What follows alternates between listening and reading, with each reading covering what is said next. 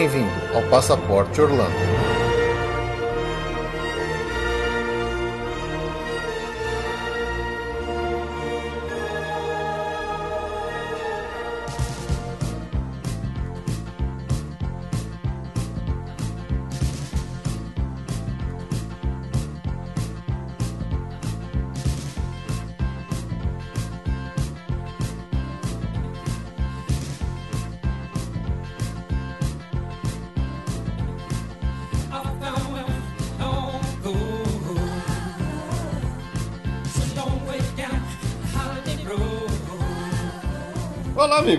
Bem-vindos a mais um episódio do Passaporte Orlando. Eu sou o Felipe. E eu sou a Ju. Ó quem tá de volta! Voltou a Ju, pra quem sentiu saudade dela, olha ela de novo. Obrigada pela campanha, gente, foi muito significativo para mim.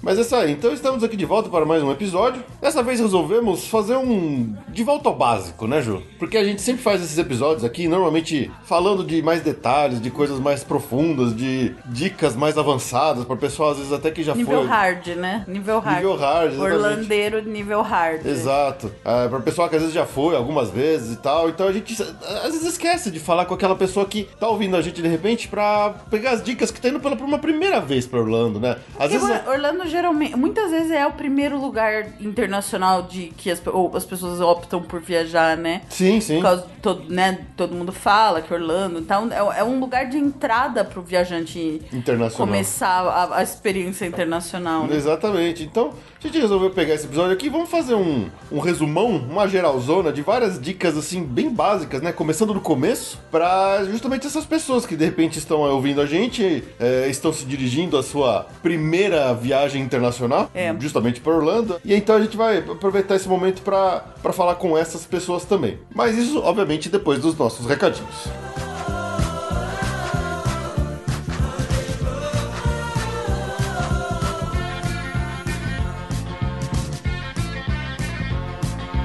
Bom, lembrando mais uma vez, se você quiser entrar em contato com a gente pelo nosso e-mail podcast@passaporteorlando.com.br para mandar sua mensagem, notícia, dica, crítica, sugestão ou o que mais quiserem, fiquem à vontade, o e-mail está aberto. Ficamos sempre muito felizes quando recebemos e-mails de vocês. Lá no nosso site, passaporteorlando.com.br, você também vai encontrar os links para os nossos parceiros, como por exemplo da Easy Sim for You, que para você comprar um chip para usar na sua viagem para o exterior. Uma informação importante para vocês que só ouvem a gente pelo feed e que não acompanham as nossas redes sociais. Se por acaso você recentemente comprou um chip da EasySim para sua viagem num futuro próximo, a T-Mobile, que é a empresa de comunicação que a EasySim comercializa para nós aqui no Brasil, fez algumas modificações nas redes deles, então alguns modelos de celulares estão com problemas para serem usados nos Estados Unidos. Eles divulgaram amplamente nas redes sociais deles e nós também aproveitamos e repassamos as informações que existem informou para que todo mundo saiba se de repente o seu celular pode ter um problema ou não. Então, se por acaso você comprou algum chip da EasySim através dos nossos links, das nossas promoções que a gente posta lá nas nossas redes sociais e não ficou sabendo disso, dá uma olhada, se informa.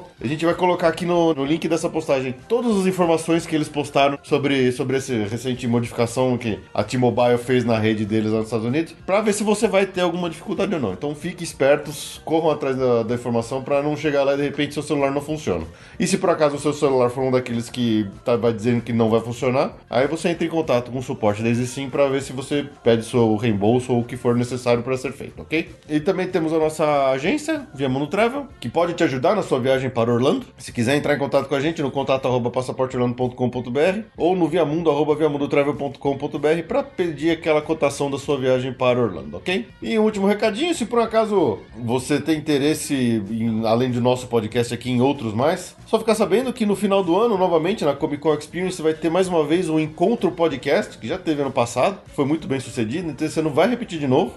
Vai acontecer provavelmente no final de semana da Comic Con Experience. Eu estarei lá, né? A Ju provavelmente não, mas eu estarei lá com certeza. Desse, Ele representa. Eu para representar o Passaporte Orlando. Então, se você quer uma chance aí de encontrar com seus podcasters favoritos, não perca essa oportunidade de estar lá na Comic Con Experience. Acompanhe pelo Twitter a hashtag Encontro Podcast, que lá eles estão divulgando bastante coisas, assim, como que vai ser, quando vai ser e tudo mais. Então estaremos lá também no Encontro Podcast.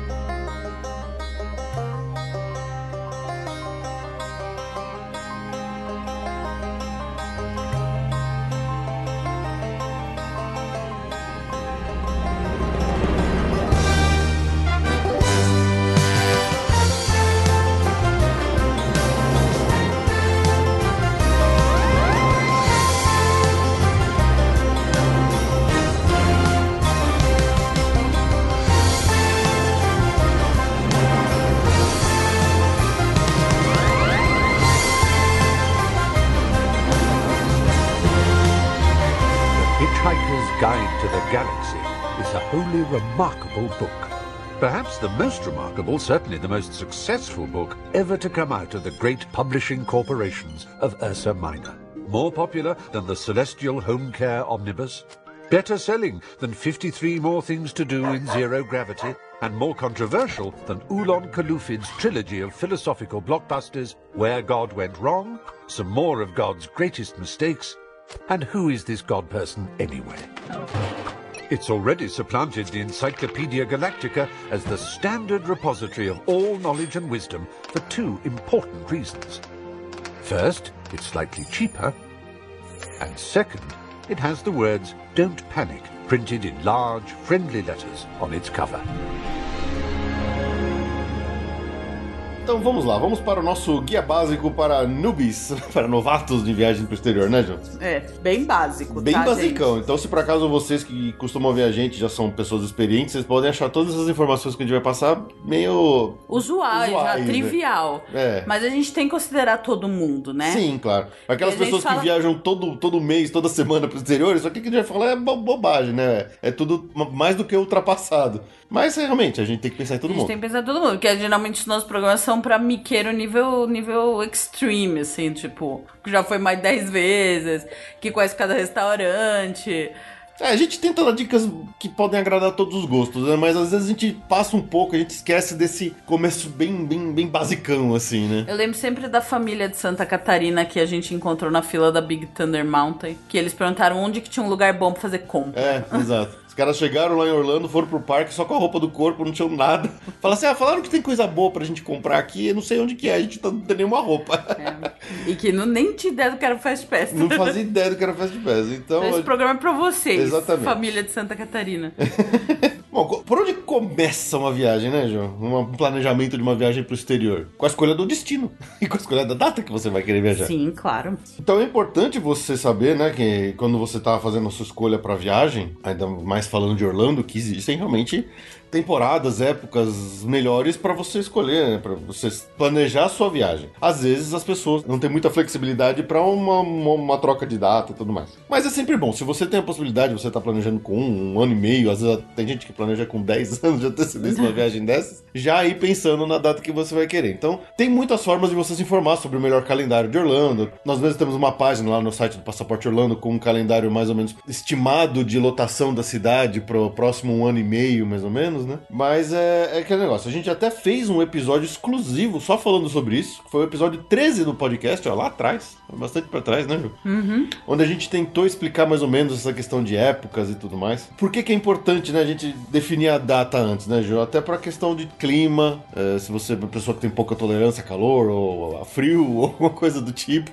Se você não quer saber de lotação alta de parque, ou até no caso recente, como a gente tem visto aí nos últimos episódios, uma questão de temporada de furacão, né? É, esse ano o bicho pegou, né? Esse ano o bicho pegou. Não é normal o que tá acontecendo agora esse ano, mas aconteceu forte. Não, a temporada é essa, que desde que, desde que a gente começou a falar disso, é o primeiro ano que pega, pegou mesmo. né? É, exatamente. Então você fala assim: não, eu, não, eu odeio parque lotado, então eu vou em setembro que é mais vazio. Mas setembro é mais vazio porque a temporada de furacão as pessoas acham que não, não se arriscam muito. Quem se arrisca pode se dar bem, mas também pode acontecer de ter problemas.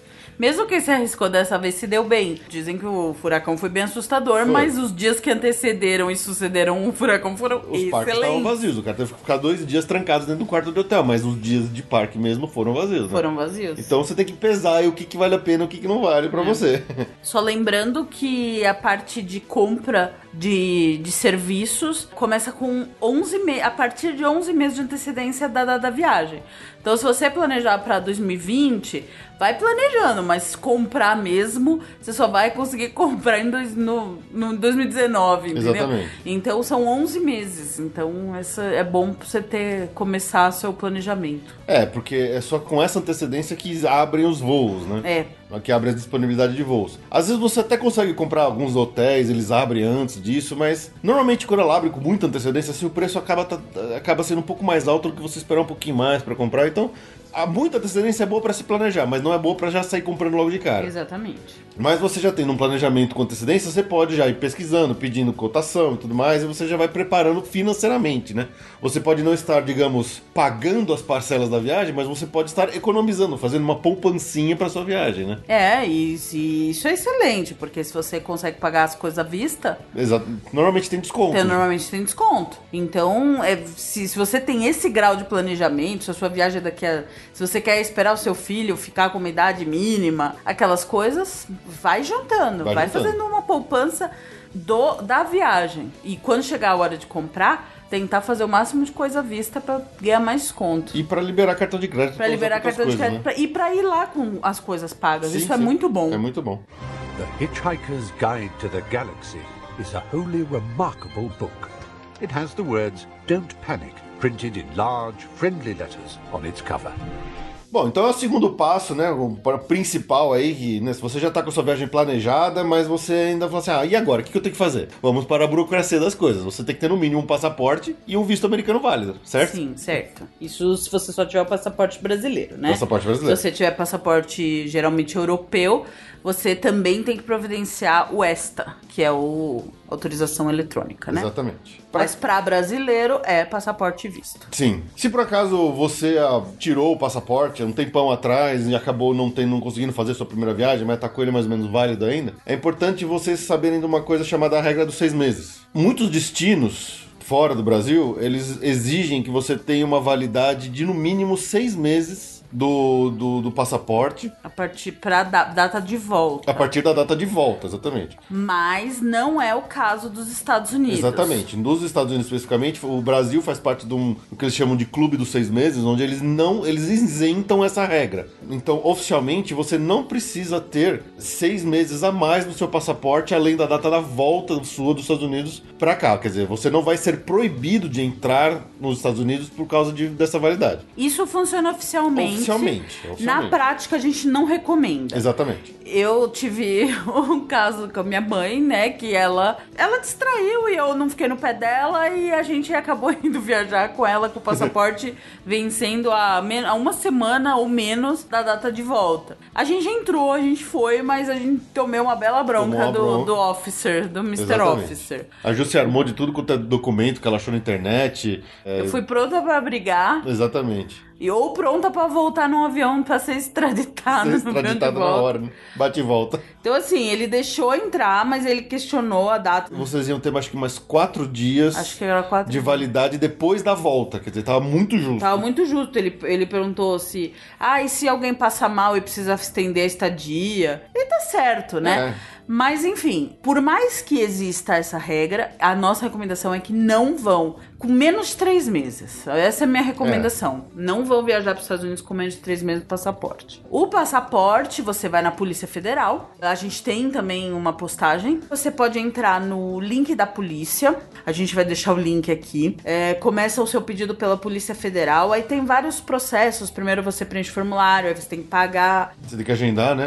Você tem que agendar uma ida lá, não mais levar foto, mas em caso de criança. Gente, a gente vai. Essa, essa aqui é um comentário geral, tá? Detalhes a gente vejam na página da polícia. Então, eu sei que criança pequena tem que levar foto, porque às vezes não consegue Não tirar consegue foto tirar boa foto, lá. é. Então tem várias re- regrinhas e, e exceções, mas isso é melhor vocês verem no, no site da polícia mesmo. E depois de uma semana, 10 dias, se tiver tudo normal, você volta lá pra pegar o seu passaporte. Exatamente. Isso se não houver nenhum problema, falta de dinheiro, falta de verba, falta, Falta de... de- capa, falta de qualquer coisa que ultimamente Falta tenha de acontecido. chip, Falta de vergonha na cara. falta de vergonha na cara nesse país. Pois é, E o, o visto? O visto é mais chato. o visto, exatamente. Apesar do visto americano ser mais chato, ele ainda não é tão chato quanto outros vistos, por exemplo, o canadense. Você consegue fazer tudo sozinho por conta, preenchendo lá o, a, a guia DS 160. É, mesmo porque o, o- você não vai ser isento de entrevista. Exatamente. Né? A gente recomenda, tem, tem uma coisa, né? A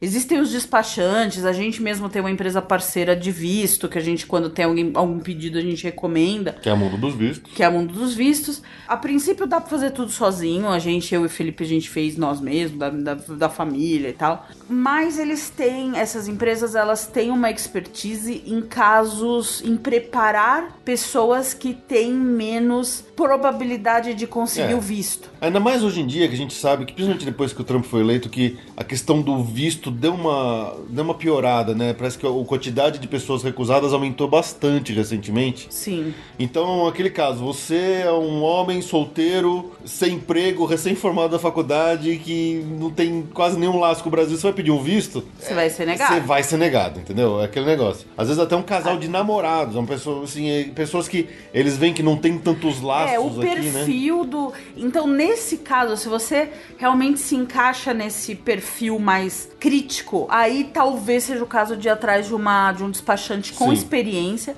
porque aí eles vão te preparar. Eles vão preencher o DS 160 contigo pra te mandar preparado Pra a pe- entrevista. entrevista. É- Esse é o caso que a gente recomenda, né? E tem o segundo caso, que é quando a pessoa foi, teve o visto negado, e aí normalmente ela volta com uma. um- um- a notificação dela de que ela foi negada tem uma cor, papelzinho. Cada cor tem um significado. Eu preciso pedir desculpa porque eu não lembro exatamente. Eu lembro que se for o branco, acho que é o pior de todos. Tem um rosa que. É um papelzinho rosa que você pode voltar dali a seis meses. Um papelzinho branco você pode tentar logo em seguida. E o papelzinho verde você nunca mais pode ir. Tem, uma- tem umas coisas dessas. É, se, se você já foi e teve o visto negado uma primeira vez, Aí sim, realmente, vai atrás de uma empresa dessas, num despachante, no caso, a Mundo dos Vistos, que a gente recomenda, que aí eles pegam essas pessoas que já tiveram essa, essa negativa para tentar melhorar a condição dela para conseguir uma numa segunda tentativa, tá? Então, é, é nesses casos que a gente recomenda realmente procurar uma ajuda. Exatamente. Bom, e o processo é. Ah, vai no site do, do consulado, preenche. ah, primeiro abre o, o pedido, depois preenche o 1060, depois paga. Ah, então aí tem uma primeira etapa que é a ida no caso, e que eles vão coletar digitais e fazer a primeira, a pré-entrevista. Uma, uma, uma triagem de uma triagem né? inicial e depois você vai ter que agendar uma segunda entrevista aí no consulado consulado. mesmo. Exatamente. É, esse processo mudou de uns tempos pra cá, agora é assim. E aí, o- se você for aprovado, o documento chega na sua casa. Isso é pra pegar o primeiro visto dos Estados Unidos. Seu Sim. primeiro visto dos Estados Unidos. Se você já tem o visto americano e tá só renovando, a gente não precisa mais passar. Lógico, tem exceções, eles podem querer que você passe, mas eles te avisam no caso. Exatamente.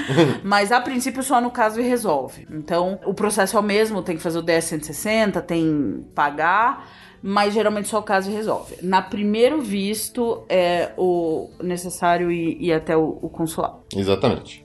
E aí, olha, gente, é, é, vamos deixar aberto aqui para aquelas regrinhas de criança, idoso, tem idade que precisa ir, tem idade que não precisa ir. A gente não vai ficar entrando nesses méritos Até porque agora. essas coisas podem mudar, então se a gente falar agora aqui, é- o certo é vocês irem lá e se informarem direto no site da, do consulado americano para terem todas as informações mais atualizadas possíveis. Sim. Vamos deixar todos esses links aqui para vocês na postagem. É porque a gente já cansou de fazer texto. Olha, acho que foi o texto que a gente mais revisou até cansar. O do dessas regrinhas no. A gente tentou fazer um passo a passo no nosso site do, do preenchimento do, do Ainda tá lá, formulário, mas do- a gente nem tem certeza se tá igual, porque cada hora tem uma regrinha, uma Exato. coisinha muda. Precisa de foto, não precisa de foto, precisa da qualidade que precisa ir, qualidade que não precisa ir.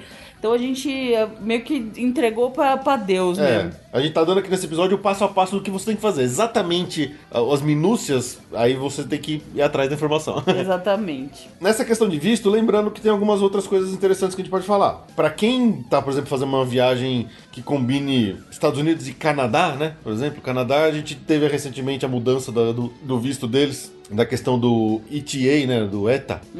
Muita gente combina viagens para os Estados Unidos e do Canadá. Então, ficou essa informação meio do ar, assim, para muita gente que não se informou direito, que se você já tem um visto americano, você não precisa do visto canadense. Isso é verdade em partes. Porque o que acontece? É, Se você já tem um visto americano no seu passaporte, você consegue é, fazer o visto eletrônico, né? Que é o Electronic Travel Sim. Authorization, para o Canadá, somente se você for entrar no Canadá via aérea. Se você for pousar direto no Canadá de avião e sair do Canadá de avião. Se você entrar por terra ou marítimo, não vale. Não Você vale. precisa do visto. Exatamente. Então, para pessoas que combinam uma viagem de Canadá mais Estados Unidos, pode muito bem acontecer de você, sei lá, você pousou em Nova York, em Nova York você vai pegar o carro e vai subir para entrar em, no Canadá. Você vai precisar do visto canadense. Não basta ter só o visto americano mais o ETA canadense, entendeu? Se você entrou em Seattle, pegou um navio da, da Disney pro, pro Alasca e depois vai descer no Canadá, você precisa do visto canadense e do visto americano. Não basta só o visto americano mais o ETA. Então, tomem cuidado com isso, tá? O visto canadense, se vocês, por exemplo, precisar, é um visto um pouco mais chatinho, a gente sempre recomenda também entrar através de um, de um despachante, né? No caso, a Mundo dos Vistos que a gente recomenda, assim. Ainda nessa parte de documentação, é importante para é importante dar um alerta para quem vai com criança, principalmente quando as crianças vão desacompanhadas de um ou dos dois pais. É um documento importante para ser levado que pode dar um problema sério ali, né? Sim. Não, pode não. Vai dar, vai dar um problema sério, então, exatamente. crianças desacompanhadas de um ou dos dois pais tem que levar uma autorização registrada em cartório em duas vias para conseguir embarcar. É, senão essas, não embarca. essas duas vias é porque uma delas ah, vai ficar retida pela companhia aérea, aqui no Brasil, quando vocês forem fazer o check-in lá no aeroporto. Por isso que precisa dessas duas vias. Então, mesmo que a criança vai com um dos pais naturais para viajar pro exterior, o outro tem que assinar essa, essa autorização. Sim. É, a gente vai botar, na- de novo, na postagem desse episódio, um link de uma cartilha que tem todas essas informações bem detalhadas, inclusive tem um modelinho dessa, dessa autorização já pronto, que é só imprimir, preencher e levar no cartório para reconhecer firma do, do um ou dos dois pais ause- ausentes da viagem. né? E no caso de um dos pais ter falecido, precisa de atestado de óbito, né? O, o- Sim. no caso, nesse caso, né? É, o exatamente. responsável tem que apresentar um atestado de óbito. E por último aqui, essa parte de documentação mais chata que a gente precisa sempre dar um, um alerta, a questão de vacinas, que tá cada vez mais chata, né? Ah, olha, se eu pudesse dar uma dica de vacina, da, da Toma. vacina de febre amarela, é assim, toma. Nem que você não vá viajar, nem que por razão nenhuma, toma. Ela, ela se há pouco tempo ela se transformou em dose única. Antigamente, teoricamente, tinha que tomar uma cada 10 anos. Os cientistas descobriram que não é necessário, que uma vez tomada na vida já tá valendo. É. E o pessoal de, de- do turismo, da Anvisa, internacional e tal, já aceitou isso. Então, hoje, se você toma uma vacina de febre amarela e tira o certificado internacional, vai valer pro resto da vida. Então, a nossa dica é: tome, É, me- tome. mesmo que você já tenha tomado a vacina de febre amarela e vo- você tenha um certificado antigo que dizia que só valia por 10 anos, é, você não precisa tomar de novo. Você só precisa, teoricamente, de um novo certificado. Nem precisa. É, nem precisa. Olha, uma coisa que acho que vale a gente voltar um pouco pra falar assim: ah, burocracias de viagem são uma, uma, é, um- não- é uma ciência inexata. É, exatamente. Assim, a- a- você pode caçar informação, regra, querer que seja matemática, mas não é, tá? Então a gente tem as, as informações oficiais, mas as informações oficiais variam na vida. Então, a princípio, a Anvisa diz que não é obrigatório a troca de quem já tem o certificado com os 10 anos. Mas, quando você vai falar com uma companhia aérea, com um pessoal que trabalha no aeroporto, eles recomendam que você troque. Então, se você já tomou a vacina de febre amarela e tem o certificado com uma data de validade, mesmo que tenha expirado, você pode ir nos postos da Anvisa, os mais fáceis ficam nos aeroportos, Sim. só para trocar o seu papelzinho. Se você nunca tomou, você pode, a, a partir de agora você toma a vacina e aí você vai pegar o certificado ah, já escrito que vale pra vida toda.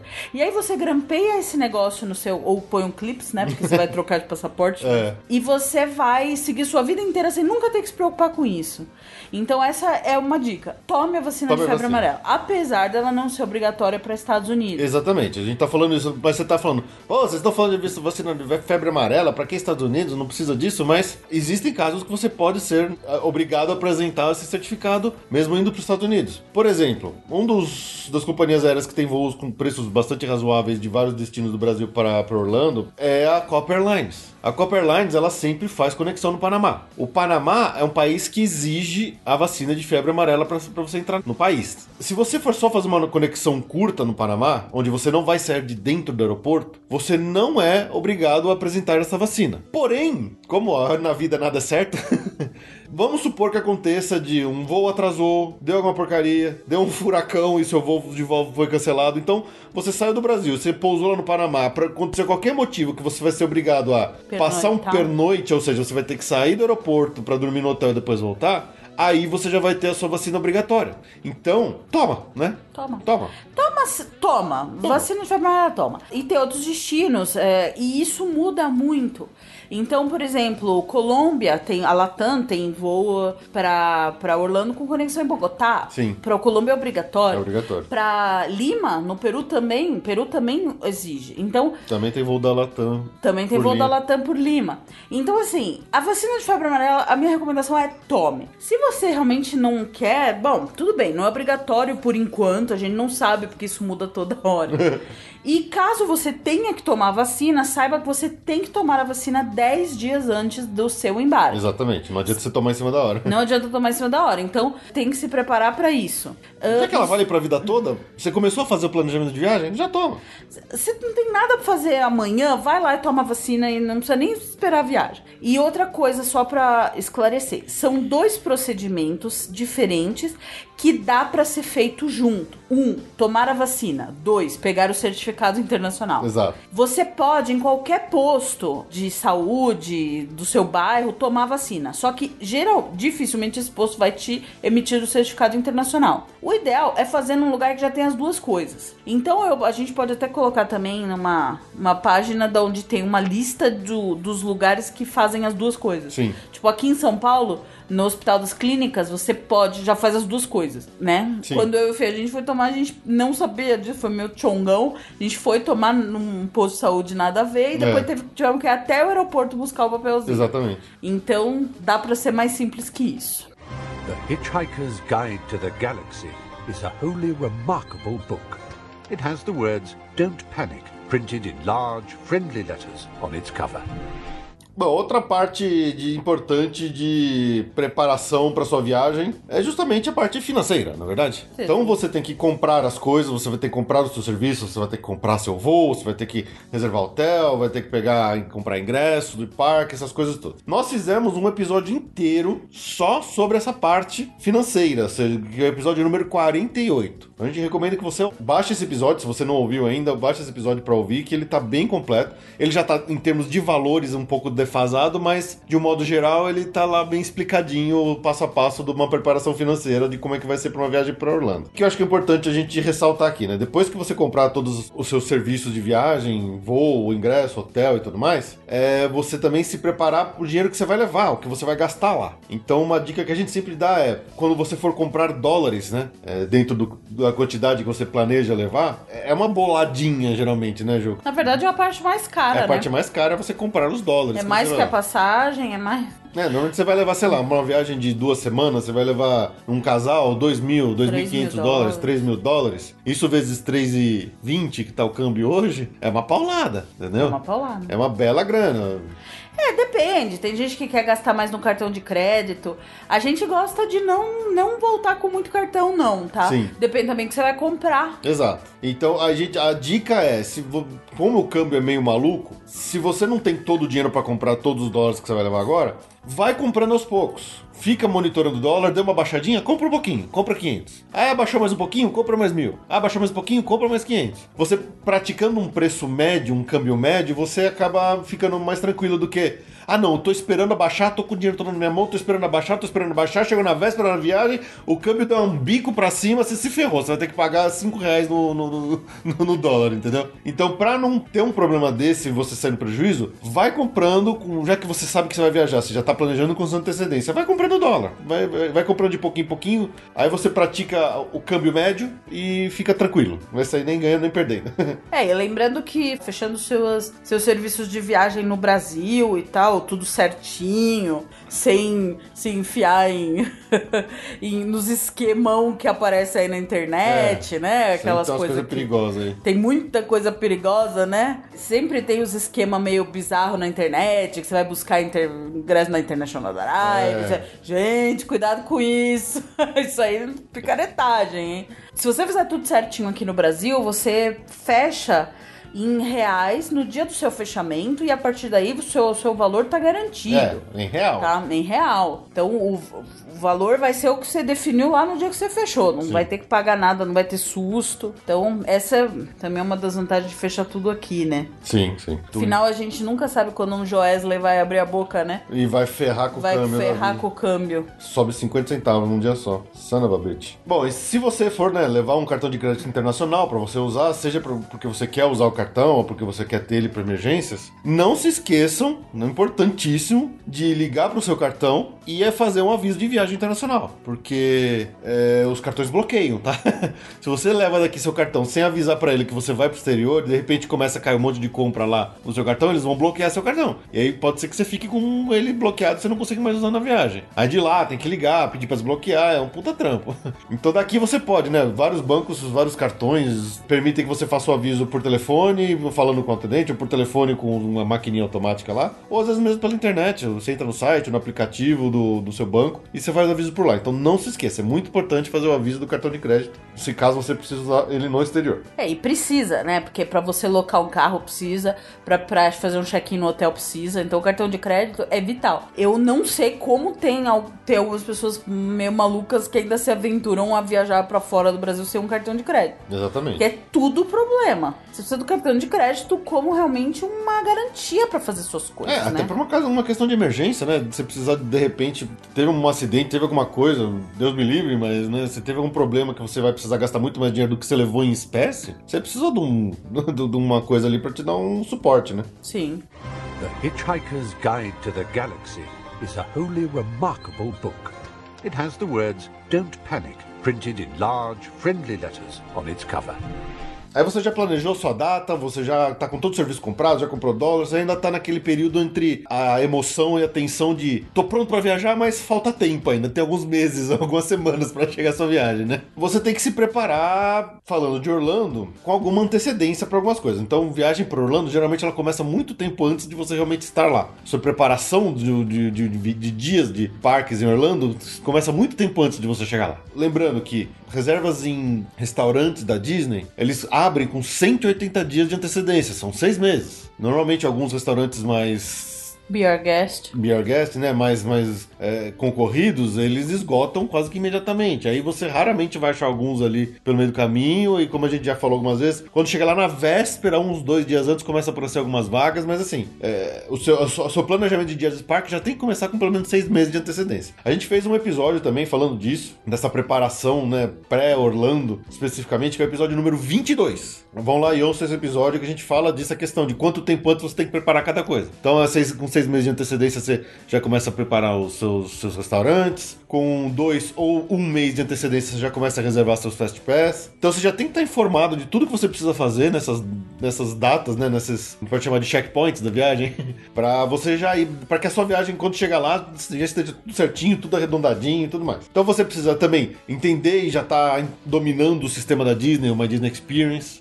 Já instala aplica- os aplicativos no seu celular, então instala o aplicativo da Disney, instala o aplicativo do Universal, do Ken Space Center, do SeaWorld e tudo mais o que você quiser, Pra você já já já tá esperto como é que funciona o negócio, Pra chegar lá já começar a usar direto quando você chegar lá, né? Essa é uma parte acho que é das mais complicadas pra uma pessoa novata que nunca nunca entendeu ainda, nu- nunca foi É, até pra lá. não faz assim. Quando acho que antes de ir, eu tento lembrar. Eu fui velha pra lá, né? Eu fui a primeira vez com 29 anos. Eu não tinha esse, essa noção muito, assim, é, de restaurante. Eu, eu acho que isso é um gosto que você pega mais lá.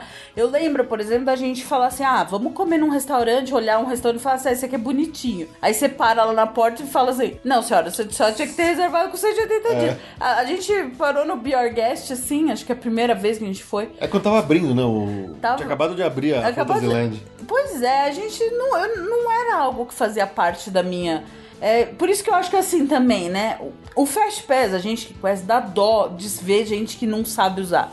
Mas eu também acho que pra um novato é, é uma coisa meio do além, assim, também. Então, não sei se eu acho que tem um- uma entrada adaptada ainda mais light, assim. Não sei se quanto dessa. Isso eu acho que já é neurose de quem conhece mais, não sei. Também, mas tem gente que vai pra lá pela primeira vez e devora livros, devora informações, devora sites sobre isso Sim. e acaba chegando lá com bastante conhecimento. Então, Não, já sabe quais casos, atrações que é ir sim. primeiro e tudo mais. Mas eu acho um pouco de. Eu, eu acho que é uma minoria. Eu vejo por mim, assim, eu caí lá de paraquedão. A gente. Imagina, você lembra? A gente se lascou lá na semana do Thanksgiving. A gente não sabia que era a semana do Thanksgiving. A gente não sabia o que era Black Friday. E a gente não sabia que era semana lotada. Exatamente. A gente caiu totalmente de paraquedas. A gente fez uma conta de trás pra frente, queria ir em Nova York mais perto da, Do mais Natal. perto do Natal, não sei o que, voltamos, não sei o que. Caímos em Orlando na semana do Thanksgiving. E. e- e- É, quando a gente falou para as pessoas nessa nossa primeira viagem, ah, a gente tá indo dia tal, elas falam assim, nossa, vocês vão pegar Black Friday? Eu falei assim, o que que é Black Friday? É, naquela época não tinha essa Black Friday aqui ainda. É, exatamente. E, e foi assim. Então, assim, eu, eu não sei se essa parte eu acho que é meio viagem, assim. Talvez uma minoria que seja meio, meio paranoica, talvez chegue nesse ponto de saber. Mas na, na prática, eu acho que essa magia de Orlando, acho que só, a gente só entende lá, essa- esses processinhos, não sei. Aí você avalia qual que é o seu caso. É, exatamente. A gente fala bastante, né, dessas, dessas coisas aqui. Naquele episódio 22 a gente falou bastante disso também. Então, vai lá, ouve lá, se tiver alguma dúvida, manda um e-mail pra nós, né? Manda e-mail pra nós. E lembrando sempre, né, uma, uma coisa que pode ser considerada uma preparação aí nessa, nesse pré-viagem, é uma questão de preparação física até. Porque pra alguém que nunca foi pra Orlando, não entende que lá você vai enfrentar uma verdadeira maratona. É bem puxado. Se você é uma pessoa bem sedentária aqui no Brasil e não tá acostumado muito a andar, saiba que nos parques você vai andar para caceta. O pessoal que mede, né, com aqueles negócios de, de, de maratona e tudo mais, que vai lá e mede quanto você anda por dia no parque, tem às vezes gente que anda 14, 15, 20 quilômetros por dia de parque. Então é puxado, tá? Então saiba onde você está se enfiando. Isso vai ser bastante importante para você planejar seu preparo físico e até seu vestuário, né? Essas coisas. Nesse, voltando de novo, nesse mesmo episódio 22, a gente fala dessa questão de você preparar calçados, de você não ir extremamente embonecado para um parque todo cheio de joia, de brincos e colares. A gente falou bastante disso nesse episódio 22, então volta lá e ouve ele que com certeza vai ser bem útil nesse momento. The Hitchhiker's Guide to the Galaxy is a wholly remarkable book. It has the words Don't Panic printed in large, friendly letters on its cover. Bom, aí tá, chegou um ou dois dias antes da sua viagem, de você embarcar, chegou aquele momento de preparar sua mala. né, Ju? A Ju odeia essa hora, né? Ju? Odeio. Tenho vontade de desistir de viajar, viu? Uma coisa importante é você saber que tem que tomar cuidado com algumas coisas que você vai levar na sua mala. Por uma questão de, de, de, de normas de segurança de aviação, por exemplo, né? Então, se você tá montando a sua mala de mão, sua mala que vai ser despachada. Na mala de mão, é sempre lembrar que você não pode levar itens cortantes, itens que abram chama, né? Como o isqueiro, é, fluidos inflamáveis, até mesmo é, líquidos. Por exemplo, você vai levar um tubinho de álcool gel para você limpar a mão. Não pode ter mais do que 100 ml. é, você não pode levar uma tesourinha, você não pode levar um cortador de unha na sua mala de mão. Tem que tomar cuidado. E, por exemplo, remédios, remédios pessoais, aqueles importantes que você não quer despachar, porque vai que perde sua mala, você perde seus remédios, você vai obviamente levar na sua mala de mão. Põe eles dentro de um saquinho plástico, um ziplock, alguma coisa transparente, para caso alguém abra sua mala para fazer uma vistoria, ela vai ver que aquele saquinho é de remédios. Levar ele sempre dentro da caixa original, com a bula original, ou às vezes com uma receita para provar que aquilo é um remédio. Esse é o tipo de coisa importante de ser feito. Outra coisa importante na mala de mão é para quem, por exemplo, vai levar um laptop. Laptop é, entra naquela categoria de item que pode ser taxado na volta. Então, se você tem um laptop que você comprou aqui no Brasil e está levando para fora, hoje em dia você não precisa mais registrar ele na saída do Brasil. Basta você levar eh, junto com ele a nota fiscal que você comprou ele aqui no Brasil, então você tem a nota fiscal dele, leva ele junto. Se na hora que você voltar, quando você- estiver voltando, de repente o fiscal lá do, da Receita for falar, ah, deixa eu ver se esse, esse laptop aí você comprou lá ou comprou aqui. É só você mostrar lá na nota fiscal que tá, você tá garantido que ele não vai te taxar em cima laptop que você já comprou aqui no Brasil. Sim. Lembrando que esse, esse pessoal, eles podem sempre estar até acordado de ovo virado e resolver te taxar até pelas cuecas sujas que você trouxe na mala. É. É, então- Novamente entramos nas- na- no fato fato de que viagem não é ciência exata. Não é uma ciência exata, exatamente. Então, esses itens como, ah, você vou levar um laptop, eu vou levar um tablet, coisas que caem dentro da cota, que a gente vai falar um pouquinho mais pra frente disso, levem as notas fiscais daqui do Brasil. Ah, mas eu comprei o meu nos Estados Unidos e quando eu vim não taxaram, eu vou levar ele. Você pode ser taxado na segunda vez se eles te pegarem, né? Se você comprou fora do Brasil, você não tem a nota fiscal dele porque você ele não, nunca foi taxado, você vai ter problema. Então não leva ele, leva outra É, coisa. Leva né? outra coisa. Entendeu? Leva um que você comprou aqui no Brasil, que você tem a nota. Hoje, a parte da, de bagagens, de mala, tem a questão da- da- das novas regras da Anvisa que mudou muito. Então, cada companhia aérea vai ter um novo limite de. vai ter seu próprio limite de peso, dependendo do bilhete aéreo que você comprou. Então. Antigamente era todo mundo tinha duas malas de 32 quilos que poderia despachar e mais uma mala de mão que poderia levar. Hoje vai depender de qual companhia aérea você comprou e de como é que é o bilhete que você comprou. Então tem companhias que dão um, dá duas malas de 23 quilos, ou dá uma mala de 23 quilos, ou dá as duas malas de 32 quilos. Ainda tem, né, companhias que estão dando as duas malas de 32. É, não deve durar muito, Não não. deve durar muito. boiada. E a mala de mão geralmente está limitado aí a um peso de 10 quilos. Então, uma- normalmente eles permitem você levar uma mala de mão de até 10 quilos, mais um item pessoal. Esse item pessoal, no caso de mulheres, por exemplo, pode ser a bolsa, pode ser um casaco. Se você tiver com uma mochila, pode ser o seu laptop dentro da mochila. Então, tem essas. Dá pra você fazer um joguinho aí, de repente, pra tentar ganhar um pouquinho mais de peso, né? É. Um pouquinho mais de, de, de peso pra guardar na mala. E com essa história dos 23 quilos, né? Antigamente, com 32, meu, tanto faz. As- a, a gente mesmo aqui tem malas que eram super pesadas por si só, vazias, né, Ju? A mala sozinha vazia já tinha quase 10 quilos de peso. É. Hoje em dia tem muita, muita, mala que você pode comprar que ela é super leve e tal, que ajuda bastante pra quem vai lá pensando em comprar um monte de coisa, então você vai ter mais um, um- uma folguinha aí no que você vai poder comprar pra colocar dentro da sua mala. É. Uma dica importante que a gente precisa dar também, né, nessa questão das malas para novato, é identifique a sua mala. Ah, eu tenho uma mala preta, que é a mala mais básica que todo mundo tem. Coloca uma fitinha colorida, coloca um tagzinho com o seu nome, endereço e telefone, caso se perca ou caso tenha algum problema. Porque naquela hora que tiver a mala ali rodando na esteira e você pegar, vai ser muito mais fácil quando ela tiver aquele, aquela identificação bem clara que ela é sua. Então você amarrou uma fita verde fosforescente, mamãe mexe na neblina, sabe? Em cima dela. A hora que ela pintar ali na esteira, você sabe que ela é sua. Então ainda dê uma. Se você já comprou uma mala totalmente cheguei, assim, cheia de. toda pintada, colorida, que você personalizou com a foto da sua cara nela. Ai, isso é um barato. É, vai, vai ser tranquilo de você de você achar essa mala. Agora, se você tem aquela mala preta básica que não tem nada de diferente, dá um jeito de amarrar uma fita, de amarrar um negocinho ali pra dar uma identificada nela que é bem interessante e vai te ajudar bastante na hora de identificar sua mala. The Hitchhiker's Guide to the Galaxy is a wholly remarkable book. It has the words Don't Panic printed in large, friendly letters on its cover. Bom, aí finalmente chegou o dia. Vamos lá, vamos para o aeroporto, aquela tensão, aquela emoção, minha primeira viagem internacional, né, Ju? É. Você é um coitado, porque a sua diversão só vai começar 12 horas depois. É, mas.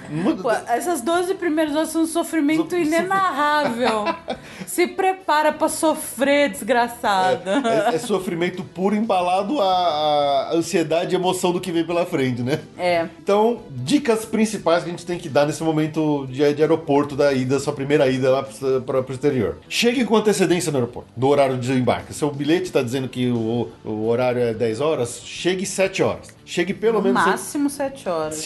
Ou antes. É, ou antes. Mas sempre tenha no mínimo essas três horas de antecedência para chegar no aeroporto, para você fazer o seu check-in, para você despachar sua mala. Especialmente para quando são voos de companhias aéreas, como por exemplo a American Airlines. Que dificulta muito a marcação de assento com antecedência. Às vezes você consegue marcar assento com antecedência, às vezes você só consegue no dia mesmo que eles liberam o check-in, no dia mesmo pra pra você marcar assento. Então você chega lá, de repente você e a sua família, você é obrigado a sentar tudo longe, cada um numa parte do avião, entendeu? Então chegando com antecedência, você de repente consegue mais essa facilidade de Ah, e marcar o se tem assento. algum imprevisto de documentação, até dá tempo de fazer alguma coisa, sabe? Se tem um pneu furado, tem um trânsito demais, então saia com antecedência de casa pra chegar no aeroporto tranquilo. Aí nesse momento é o que eu preciso sempre dar uma cutucada na, na Maroquinha, né? A famosa mãe da Ju. Ah, Ela tá, já tá, já foi pro exterior um monte de vezes tal, continua indo sempre. Mas não tem uma vez que gente não tá indo pro aeroporto, porque ela na marginal Tietê tá batendo foto já da placa. Mas deixa minha mãe, ô cara chato também. Sabe aquela pessoa que você tá naquele momento meio tenso de fazer o check-in de mala, não sei o que, ela tá querendo bater foto de você fazendo check-in?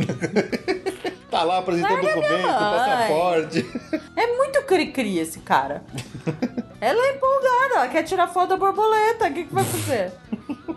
ah, basicamente, se você. Voo internacional. O que, que você tem pra fazer no aeroporto? Você vai no balcão da sua companhia, aí você faz o check-in, onde você mostra o passaporte.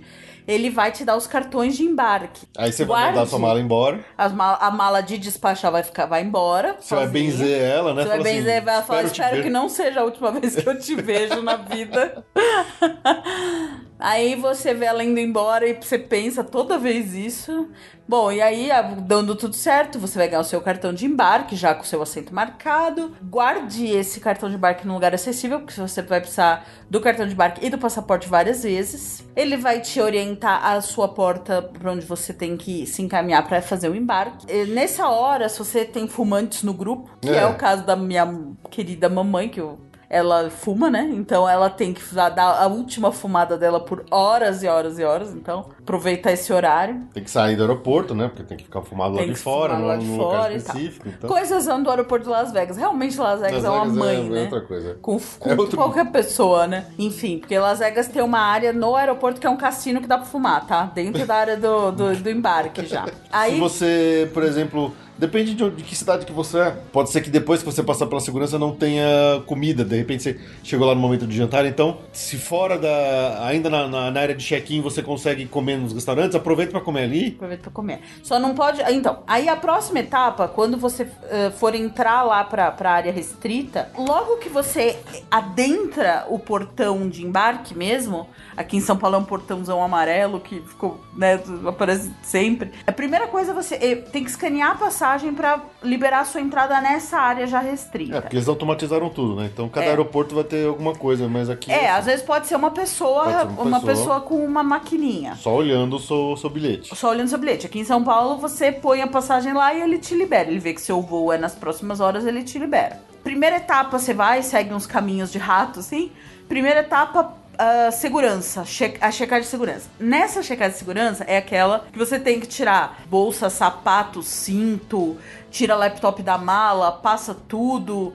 É, é, vai passar tudo no raio-x e você vai E passar você pelo passa pelo detector de raio-x metais, também. né? Exatamente. Nessa hora que você já não pode passar com líquidos, tipo água. Então, se você comprou água, se você tá com água, vocês vão ter que jogar fora. Se eles acharem no seu raio-x tesourinha, é, Isqueiro. isqueiro, coisa que não pode, líquido grande, Eles, eles, vão vão, te jogar fazer abrir fora. a mala e vão te fazer você jogar fora aquilo lá. Então. Exatamente. E, e esse é um momento muito crítico que a gente sempre pega as pessoas que são práticas ou não práticas na hora de fazer uma viagem internacional, né? É, é, quem gosta de fazer um voo parecendo que tá indo pra um desfile de moda, vai ter que tirar aquele monte de brinco, um monte de pulseira, um monte de coisa, né? Cinto e tal. Você tem que ir confortável, né? vestido confortável para um voo, que você vai pegar um voo chato, de horas apertado. Então, use roupas confortáveis, mas também roupas que sejam fáceis de você. Vou tirar o calçado, vou, colocar de novo rapidinho o tênis para passar no, no, no detector de metais. Ah, eu tenho que passar no raio-x, tenho que tirar a carteira do bolso, tenho que tirar celular, tenho que tirar, tenho que tirar a chave, tenho que tirar cinto. Então, já nem vai com relógio, não vai com brinco, já vai com umas coisas o mínimo possível para te evitar atrasos e demoras nesse momento, que é sempre meio chato. Você ali andando descalço de meia no, no meio do aeroporto, meio chato aquilo. né? Exatamente.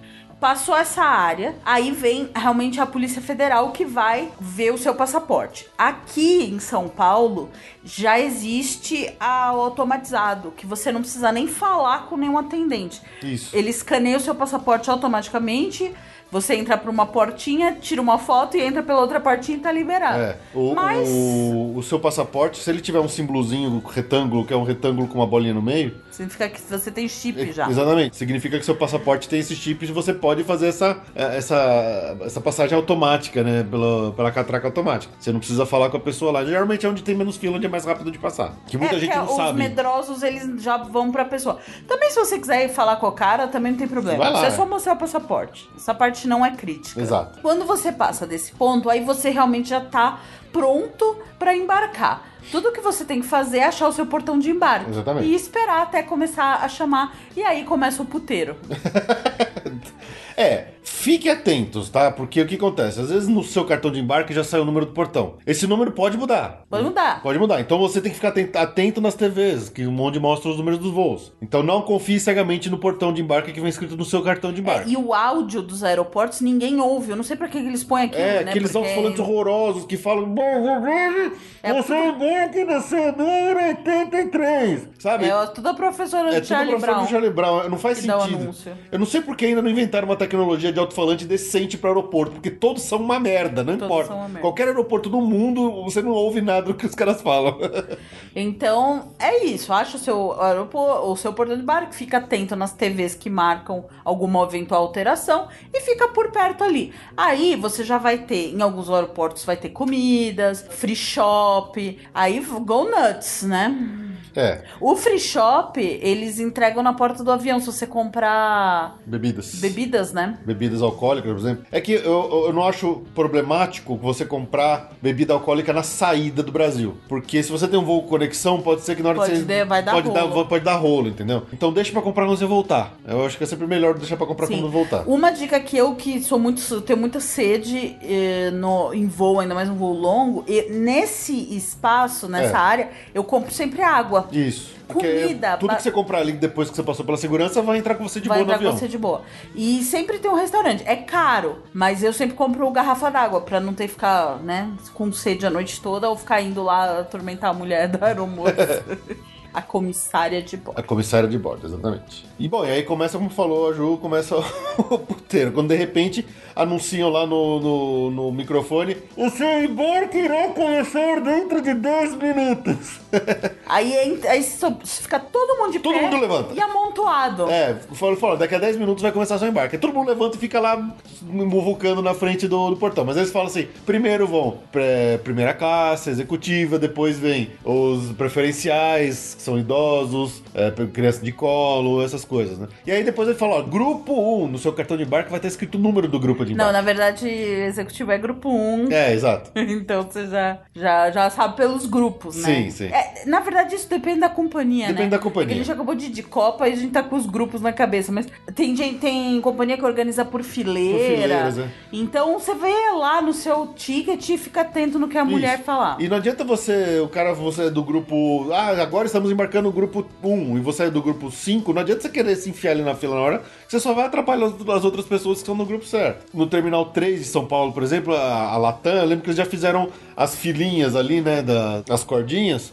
Já separado pelo número da fileira. Então, as pessoas que querem ficar todas em pé de uma vez já vão para sua fileira respectiva e vão ficar esperando a hora de entrar. Para quem não tem paciência de ficar esperando o cara chamar para ir sim se dirigir ali a entrada, né? E lembrando que você já vai ter seu lugar marcado. O que que faz a, a maioria das pessoas querer entrar logo no avião? É garantir o espaço da bagagem mão, né? Em cima da sua em própria cima cabeça. da sua própria cabeça. Porque quem entra por último num voo muito lotado corre o risco.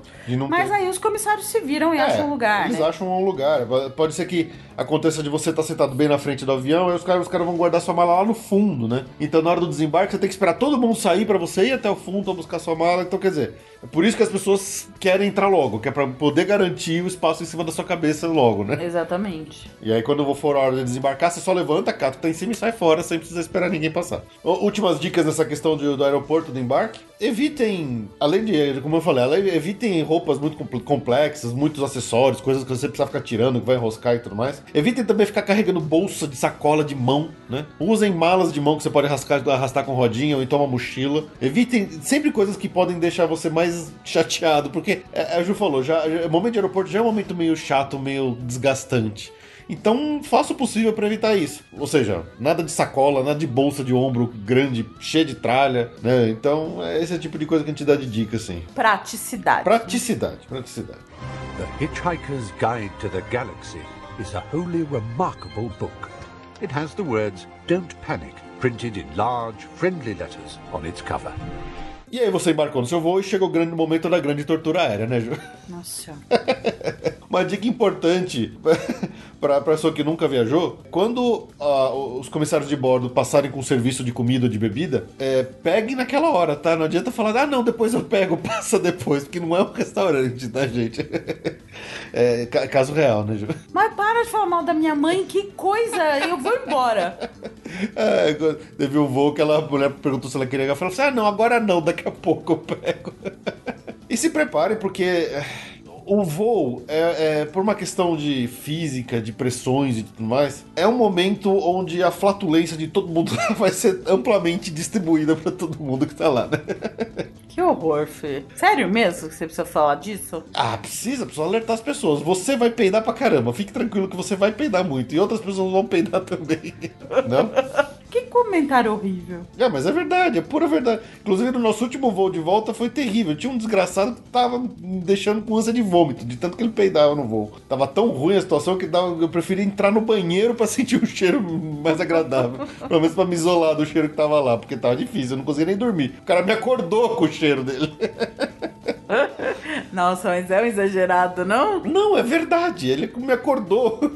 e aí tem uma dica de gordinho que a Ju precisa passar, né, gordo? Ah, já Da tinha passado em outro episódio, né? Ah, geralmente os assentos do corredor têm o braço que levanta, mas ele fica presinho, então tem um botão escondido perto da base. Não são todos que tem, mas geralmente os, os assentos do corredor são os mais recomendados para gordinho, porque aí você consegue erguer aquela o braço do corredor Isso. e consegue espalhar melhor a sua área poupansal. É, e se por acaso você não conseguir fechar o cinto ou o cinto fica muito apertado, você pode pedir para O extensor. um extensor para os comissários de bordo, que eles têm isso disponível. Sim. Tá, então não, se você tá indo pela primeira vez e você não sabe disso, não se aperte, tá? Não é porque o cinto tá super apertado que você precisa ficar daquele jeito, você pode pedir o extensor. Exatamente. E aí fiquem tranquilos, quando vocês chegarem no destino de vocês, todo mundo reza pra sua mala chegar junto, tá? Então isso é padrão, não é porque vocês estão indo pela primeira vez que vocês vão ficar desesperados se a mala chegou não. Todo mundo faz isso, todos os voos. é, nessa questão da mala, só uma dica importante. Pra quem tá indo pros Estados Unidos fazendo voo com conexão dentro do próprio Estados Unidos, por exemplo, o seu destino é, é Orlando, é, com conexão em Miami, toda vez que você vai pro, pro, pros Estados Unidos, é, no primeiro lugar que você desce lá, você tem que passar pela segurança já. Então você vai ter que. A sua mala. Imigração. Isso, é Você vai passar pela imigração, Pela imigração. na cidade de entrada nos Estados Unidos. Isso, exatamente. Então, se você for Miami, Atlanta, não sei o quê, você vai. A imigração que você faz é na cidade que você pisa Pela nos Estados vez. Unidos. Por isso, então, tem vários pontos importantes nisso. A imigração muitas vezes é demorada, então você tem que ter tempo, não dá pra. Evita pegar voo com uma hora e meia de conexão, porque a sua imigração tem que estar cabendo nesse horário. E às vezes Exatamente. tem muita fila. Principalmente Miami, quando a gente fala, né? Bem complicado. Principalmente Miami. A gente já teve uma experiência, a gente ia fazer uma conexão em Miami, muito curta, não ia dar tempo, se a gente ficasse na fila. A gente comunicou um pessoal lá de suporte no aeroporto, e aí fomos passando, eles nos passaram na frente nas filas. É, a gente mostrou o imigração. cartão de embarque que a gente ia do próximo Sim, voo, isso né? acontece, mas o ideal é evitar esse desgaste, porque realmente tudo, né, tem fila. Tudo. Você você faz todo o processo de novo. Então a primeira coisa, você passa pela imigração, depois você passa pela, você pega a sua Você tem mala, que tirar a mala, você despacha ela de você novo. despacha a sua mala de novo e você de novo passa pela segurança. E só que aí é É americano. americana que é bem, é bem mais rigorosa. complicada do que aqui no Brasil. Então, você tem que tirar o tênis de novo, você vai ter que passar num scanner. É o body scan. Então é, é mais complicado. Às vezes o cara passa na sua mão um detector de resíduos Ó. químicos. E agora eles estão fazendo no notebook também, né? No eles estão fazendo também. uma medição de, de, de química no notebook. Enfim, por isso que precisa de tempo. Se, se, se a sua conexão é nos Estados Unidos, você precisa de um tempinho. Eu diria que pelo menos duas horas pra fazer isso. E ainda contando com a uma ajuda dos oficiais dos agentes do aeroporto se a sua conexão estiver muito perto. Isso.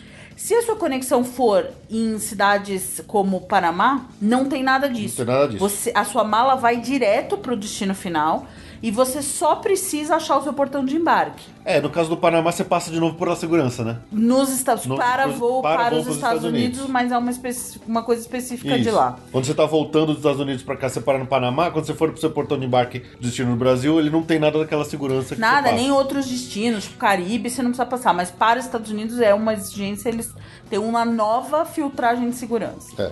Mas a sua mala vai direto, não tem imigração. Então, se você faz conexão no Panamá para Orlando, a sua imigração é em Orlando, entendeu? E se você, obviamente, vai para Orlando direto, sua imigração é em Orlando. Isso. A gente, assim, eu, como agência agora, O máximo que eu consigo evitar Miami, eu evito. É o aeroporto muito cheio, o pessoal de lá é. Tu, É mais crica na é hora de fazer crica, pergunta. Na hora de fazer pergunta, é, é, é tudo muito. É um aeroporto imenso que você precisa de.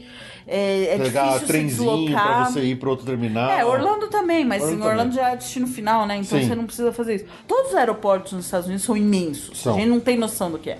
Dallas é imenso. Nossa, gigante. É, Atlanta é o maior aeroporto dos Estados- dos Estados Unidos. Mas Miami é muito chato, essa imigração, né? Então, Bom. s- tenta entrar por Orlando, se der, Sim, se É, recomendo. possível, né? Falando da imigração propriamente dita, é um momento que muita gente que vai pela primeira vez pode acabar ficando com um pouco de receio, o que que eu falo, o que que eu quem não vai falo. pela primeira vez, quem vai pela milésima É, vez. Eu tenho é. cagaço da imigração. Toda vez eu acho que eles vão barrar.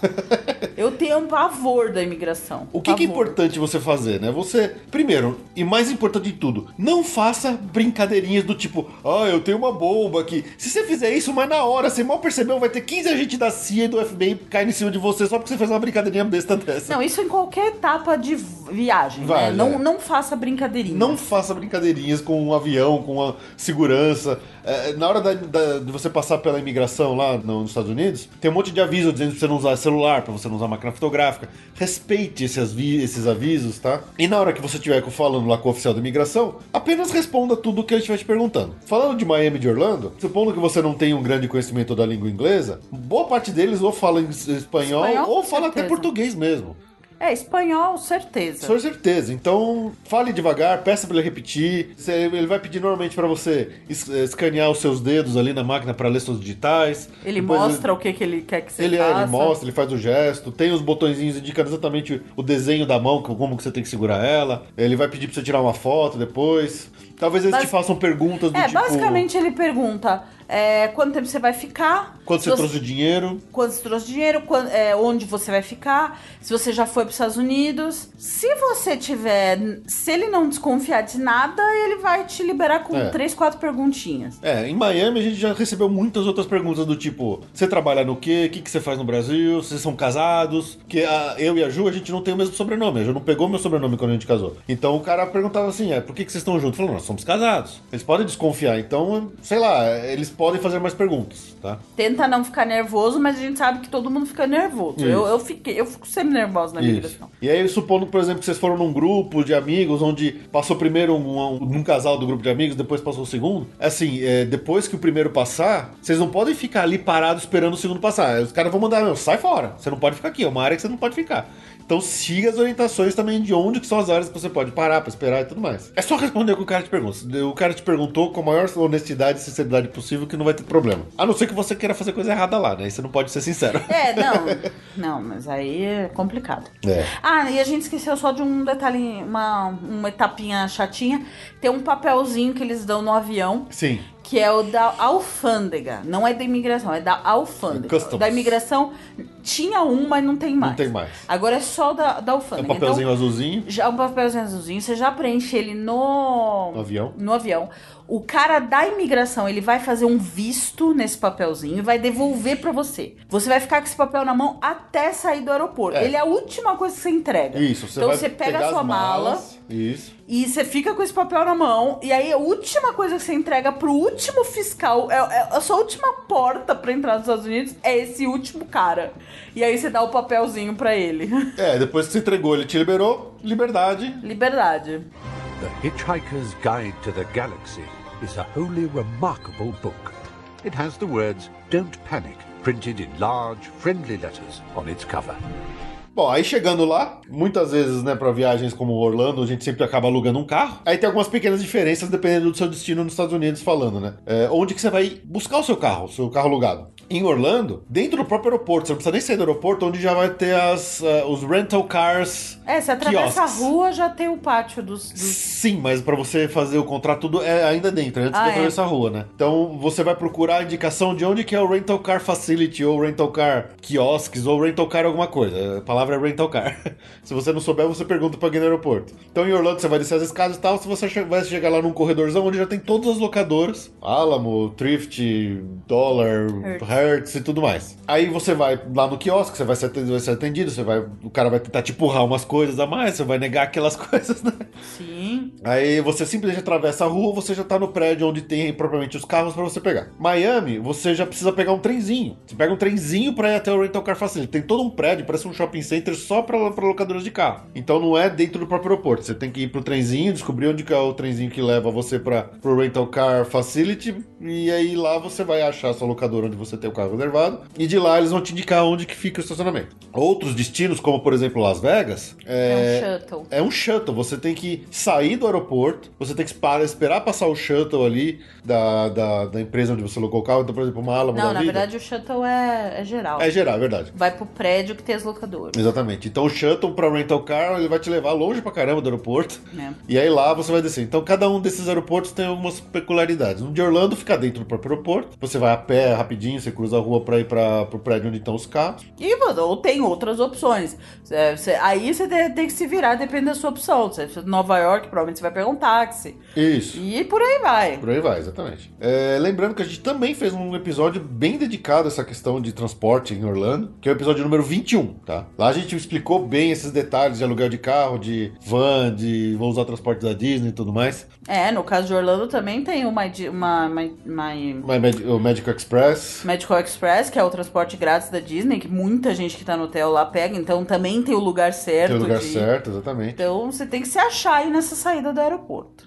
O importante é passar da imigração, depois você se vira, Depois você né? se vira, depois você se vira. Então, nesse episódio a gente falou da questão de abastecimentos, de pedágios, coisas são importantes de, de ter em mente. Pra quem tá indo pela primeira vez, pode se perder um pouquinho, então ouça lá o episódio 21 do, pod, do Passaporte Orlando. Também atenção às regras de trânsito. Você tem. Lá tem algumas regras que são diferentes daqui. né? A gente falou naquele episódio também, então, o detalhe sobre conversões à direita em cruzamentos. Pode, você pode entrar à direita no vermelho. Ai, eu morro de medo disso. A Ju entra no balde de medo. Então tem aquela questão, né? Essa questão do, do farol, você pode virar à direita no vermelho, desde que não tenha pedestre atravessando, desde que não tenha uma placa dizendo especificamente que você não pode entrar, desde que você olhe também e não tenha nenhum carro vindo, né? Pare, né? O preferencial daqui do Brasil geralmente é uma via, tem o pare, e na outra é preferencial para você à vontade. Lá não, lá o cruzamento inteiro é pare. Todos os, as todo mundo tem que parar na placa, não importa de qual direção que você venha. A questão do respeito ao pedestre lá deles, que eles têm, que é maior do que a gente costuma ver aqui no Brasil. É, a parte dos pedágios, tem a, a- cobrança automática de cada empresa de locação de carro, que é o Sampass dele lá, similar ao, ao, ao Sem Parar que a gente tem aqui. Locadoras como Hertz, Alamo já vem com esse serviço contratado automaticamente no seu veículo, que você vai pagar um valorzinho lá de 3 dólares e 95 por dia de uso. Tem outras como dólar e, e budget, que você tem que obrigatoriamente pedir para contratar e o valor é diferente que eles cobram. Então, cada locadora tem a sua própria política de pedágio automático. Quando você alugar o carro, dependendo da locadora, você pede as informações para agência ou para o lugar onde você alugou. O que tem de diferente que a gente não falou naquele episódio 21 é a questão do Uber, né? Que hoje em dia tem muito- muita gente tá preferindo usar essa, essa forma de, de transporte. Que o mesmo Uber que você usa aqui no Brasil, você vai conseguir usar lá, desde que você tenha registrado um cartão de crédito internacional na sua conta do Uber aqui do Brasil. Em Orlando ter ficado cada vez mais popular, ficou tão popular que a Disney criou o próprio Uber dela, que é o Minivans, né? É. Mas é isso. Para mais informações detalhadas, ouça o episódio 21. The Hitchhiker's Guide to the Galaxy is a wholly remarkable book. It has the words Don't Panic printed in large, friendly letters on its cover. Bom, aí você pegou seu carro, você dirigiu lá, você botou lá no GPS o, o endereço do seu hotel. E aí quando você chega no seu hotel, ele é uma bela de uma espelunca. um belo susto que você toma logo nos começos da sua viagem, né? E aí a gente vai, se, vai mais uma vez referir a um episódio que a gente fez lá, episódio número 15, sobre algumas dicas gerais de como escolher o seu hotel, né? Porque a gente sempre fala, não escolha hotel simplesmente pelo menor preço, que você pode ter uma bela de uma má surpresa quando você chegar lá, né, Ju? Aham. Chega lá e ser o bom e velho bad bug né? Bad buguinho. Em Orlando sempre tem o risco de ser um hotel meio tranqueira, meio pulgueiro. Se a gente fala de um destino como, por exemplo, Nova York, Manhattan, né? Você tem o perigo de chegar lá, se você pesquisou hotel só pelo preço, não, não viu muitas coisas dele, você chega lá e Se não tem se banheiro. você achou um hotel baratinho em Nova York, em Manhattan, é porque não tem É banheiro. porque não tem banheiro, exatamente. Não tem banheiro no quarto, é um banheiro coletivo que fica pra todo mundo no andar. Então tenha muita atenção nisso. É, na né? verdade, essa parte de escolha vem lá pra trás no seu planejamento, Sim. né? Então, você vai ter que lidar com as consequências do que você fez lá pra trás na sua escolha. Exatamente. Então, tomara que você tenha escolhido bem e esteja feliz quando você chegar no seu hotel. Exatamente. Até questões de, hoje em dia, né, prestar atenção em Orlando, uma, uma mania que começou lá em, lá em Las Vegas e tá pegando em Orlando cada vez mais, que é o maldito Resort Fee. Resort Fee é uma praga. É uma um praga. Inferno. Exatamente. Isso é uma coisa pra gente encher o saco, tanto dos, do- dos, dos clientes quanto dos agentes, né? É, é uma praga, é um inferno. O Resort Free foi uma forma que eles inventaram de cobrar diretamente o cliente na hora que ele chega pra fazer o check-in e que você é não como se fosse uma pré-paga. É como se você fosse uma taxa pra usar os serviços fantásticos do seu resort. É. Só que hoje qualquer porta de, de, de, de rodovia tá cobrando resort fee. Exatamente. Hotel que não tem nada, né? É realmente, é um, é um inferno. Essa mania, Las Vegas, nenhum hotel cassino na strip não tem. Não cobra. É carésimo lá. ma- Mais de 30 dólares por dia, por quarto. Em Orlando, ainda não. Não pegou em todos, mas tem hotéis que cobram uma taxa assim. Tem, tem uns que são mais razoáveis, tem uns que são mais, mais caros. Então, isso é uma das coisas que você tem que pesquisar antes de. Porque não adianta pegar um hotel barato e chegar lá e ter que pagar 20 dólares por dia de resort fee. Exatamente. Ou um hotel que tem que pagar É estacionamento. pior ainda. E acontece, tem em Orlando, por exemplo, tem um hotel. Todos aqueles hotéis que, que ficam no complexo da Disney, mas que não são Disney, Isso. o tipo o Hilton, o Windham, o Holiday Inn, tudo que fica ali no perto do Disney Springs, eles têm resort fee E esta- e cobra estacionamento, por dia. Então você tá falando de 50, 60 dólares por dia só nisso. Quer dizer, o que, que adianta ter uma tarifa? Ele, é- e ele nem, tão, nem é tão barato assim, né? É. Mas é, você, na hora de fazer essa escolha, tem que ficar bem atento com isso. Então, aqui nessa parte de escolha do- de hotel, eu referencio o nosso episódio número 15 do podcast, que a gente falou daquela época que tava bastante informação sobre os quartos sendo roubados, né? De como escolher um hotel, de dicas gerais para você escolher um hotel de uma forma que te garanta, né? Que você vai ter pelo menos. Não te garanta, mas pelo menos vai te dar uma boa chance de você não, não, não cair numa furada. E tem também o no- nosso episódio 44, que a gente fez só falando de hotel Disney, com várias dicas de hotel Disney, caso você queira essa, essa tipo de hospedagem. Então, voltem lá nesses dois episódios, o 15 e o 44, para mais informações sobre escolha de hotel em Orlando. Uma parte importante que acho que a gente é sempre bom falar, né, pra, pra Mariana de primeira viagem no hotel, é a boa e velha gorjeta da camareira, né? Sim. Da arrumadeira. É, na verdade, esse é um ponto pra falar de Estados Unidos, né? de Estados Unidos de uma forma geral. Porque americanos, os Estados Unidos têm a cultura da gorjeta. É, gorjeta é uma coisa séria é lá. sério, eles, eles fazem isso, eles vivem disso. E gorjeta- acabam com a gente por aí pelo mundo, né? Porque qualquer lugar que você vai, Caribe, que você pagou um resortão ao inclusive. Só que, como eles também atendem muitos americanos, ele, todo mundo espera a porcaria da gorjeta, entendeu? E aí, se não você não dá, você é mal atendido, né? Eles não entendem que custa 3 reais um dólar. Entendeu? Eles não entendem que cada, cada um dolinha que você deixa por aí é 3 reais no teu bolso. Exatamente. Então, qual que é a recomendação que, que tem meio que um padrão por aí quando você vai procurar na internet? Questão de gorjeta pra camareira. O pessoal fala ali de 2 a 3 dólares por dia de hospedagem você deixar lá pra camareira uma, uma gorjetinha pra contar com a boa vontade dela que também ela não, não te roube alguma coisa, né?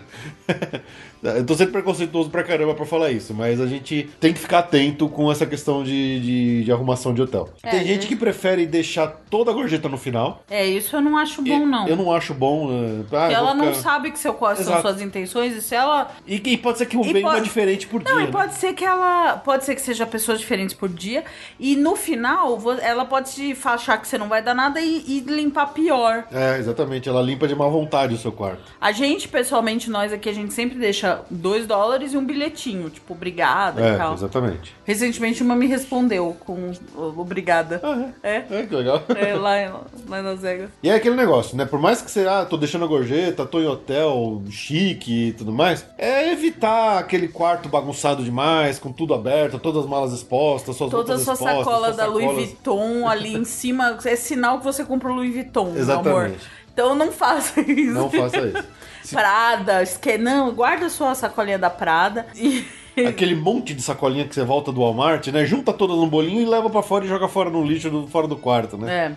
Não, no Walmart ainda tudo bem, porque é o Walmart. É. Agora, se você compra um negócio, uma Burberry, se, você foi lá no Mod Milênia, comprou sua bolsa da Burberry, joga a sacola, ou guarda a sacola no fundo da mala, ou joga a sacola lá no lixo de fora pra, pra não saberem que você tem um- uma peça da Burberry no seu quarto. É bom. É bom, é bom. Então evite deixar suas coisas expostas. Se tiver mala com tranca, tranca a mala. Se tiver o cofre no hotel, usa o cofre do hotel. Recentemente viralizou um vídeo de uma mulher que mostrou. Um infeliz, né? É, mas é, é, é, um- é uma preocupação séria. Um caso, É é, um um caso. caso. É, é- Mas assim, é bom estar atento a esse tipo de coisa. É, recentemente eu fiz esse teste no hotel que a gente ficou e não, não, não deu problema. Por que É. que acontece? Esse vídeo que viralizou mostrava que eh, não importava a senha que ela colocava lá. Porque você mesmo que digita sua senha no cofre quando você tranca ele. Ela mostrou que sempre que ela usava o 0000, seis zeros, né? é, o cofre abria automaticamente, mesmo que ela tivesse colocado outra senha. Por que isso? Porque essa deve ser a senha Master. master né? E o hotel que ela ficou não mudou. Não alterou. Todos os cofres devem vir com a senha master, que é 6 zeros, né? 00000. E aquele hotel não deve ter mudado. Então qualquer um podia chegar lá, botar um monte de zero e abrir seu cofre e ver o que tinha lá dentro. Então ah, o normal seria o o hotel instala o cofre e imediatamente ele muda a senha master, porque ele precisa ter uma senha para abrir o cofre se o. Gente, na boa, 99% dos hotéis devem trocar Sim. senha. Porque os hotéis não são hotelecos, é tudo rede. É. Sabe? Não, isso é que ela pegou por coin- azar, a mulher tava num hotel que não tinha mexido na senha master. Só que aí põe um vídeo que até tua avó manda É, no aí virou WhatsApp. mó- virou aí, pro- aí não, virou o maior drama da história do universo. As coisas em turismo são de lascar, É viu? assim, né? Sabe, não. é- é- Deve ser muito raro um hotel. Porque esses hotéis, gente, eles, eles são, sabe, os caras são macaco velho, entendeu? Não, Então sabe o que você faz? Quando você for no hotel e tiver cofre, a primeira coisa que você faz é ver se essa senha 0000 funciona. Se não funcionar, beleza. Você tá tranquilo porque eles montaram a senha master. é. E aí você pode usar à vontade o seu hotel sem problema. Aí lembre-se, tá? Para aqueles com pouca experiência, que nunca viajaram ou foram pela primeira vez, todo hotel tem um horário de check-in e um horário de check-out máximo, né? Isso é verdade. Se você chega às 7 da manhã em Orlando, provavelmente você só vai fazer o poder fazer o check-in às 3 da tarde. Então, assim, Às você pode quatro. até. Às vezes, né? Mas a maioria é 3. A maioria é três, é. Você pode ir pro hotel. Se tiver um quarto vago e o hotel for joinha, eles podem te deixar entrar. Mas eles não têm obrigação. É, o normal, o normal é eles não deixarem. É, ainda mais nos Estados Unidos, né? Que é mais. As coisas são mais estruturadinhas. Você. Aí você tem várias opções. Você pode deixar suas malas no hotel. É, na, na recepção na quarto. recepção, eles devem. Geralmente eles têm uma área de depósito. Eu e o Fê, a gente já chegou lá essa hora e foi pro parque. com mala no carro e tudo. É, mala no carro. É, porque você chega, não tem. É o dia inteiro, né? Se você. Os voos que saem de noite aqui chegam lá às lá 6, 7 da seis, manhã. sete da manhã. Não adianta você ir pro hotel. Você não vai conseguir vaga. Você não vai conseguir entrar no seu quarto. Então enfia as malas no carro e vai pro parque. Ou vai pro, shop, vai pro shopping, ou vai pro Walmart, alguma coisa dessa. Aqui não é muito recomendável você ficar andando com mala no carro nesse tipo de lugar. hoje em É, melhor ir pro parque que o estacionamento é mais É seguro. um pouco mais seguro, é. E, e também tem horário de, de check-out. Você não pode. Ah, meu, meu voo é às 7 da noite, eu vou ficar aqui no hotel até às 6 horas esperando. Você não pode. Normalmente é, o horário é 11 ou meio-dia, mas é mais normal ser 11 da manhã. 11 da manhã. Então, se você. Você pode até ficar no hotel, mas você tem que sair do Você quarto. tem que sair do quarto, exatamente. Você pode pedir um late. eh, existem o- o early check-in, que é o check-in mais cedo. Que às vezes dá, às vezes consegue. Se já tem um quarto disponível hotel legal, eles te de- podem deixar. E às vezes você consegue o late check-out. Se o hotel não tá lotado, eles deixam você ficar um pouco mais. Mas é tudo na conversa. Você não, não pode contar com isso. E não tem como cobrar nada disso. The Hitchhiker's Guide to the Galaxy is a wholly remarkable book. It has the words Don't Panic printed in large, friendly letters on its cover. Bom, então outra parte importante para todo mundo que vai para os Estados Unidos normalmente, né? E tem isso em mente de fazer, já reserva aqueles dois diazinhos ali no seu cronograma, é, são as, as queridas e fantásticas compras, né, Ju? Opa! E aqui tem bastante coisa que a gente pode deixar de lembrete para quem tá indo pela uma primeira vez lá, que pode se assustar um pouco. Primeiro é o imposto que eles cobram. O- a etiqueta, o preço que tá na etiqueta, não é o preço final. Diferente daqui do Brasil, onde o preço que tá lá marcado na etiqueta é o que você vai pagar na hora do caixa, porque todos os impostos já estão embutidos naquele preço. Nos Estados Unidos, eles O imposto é cobrado separado. separado. Então você, ah, vou comprar esse negócio aqui que custa 100 dólares. Na etiqueta tá escrito 100 dólares. Na hora que você for lá no caixa, ele vai te cobrar 106. 107, 106. 107, é. Porque esse é o imposto da Flórida, no caso. É, acho que Las Vegas é 7%, Nova York é 8, 8,5%. Cada estado nos Estados Unidos cobra um tax próprio, né? Uma taxa própria. Só pra você ficar bem feliz, enquanto aqui a gente compra uma camiseta e aproximadamente 40% do preço que você tá pagando é imposto Só que você não governo, sabe, só que porque você tá não tudo sabe. ali, né? Lá você sabe que é só isso. Então, dos 10 dólares da sua camiseta, a, a camiseta custou 10 dólares mesmo. O 7 é pro governo. É pro- entendeu? Então, é pro Trump.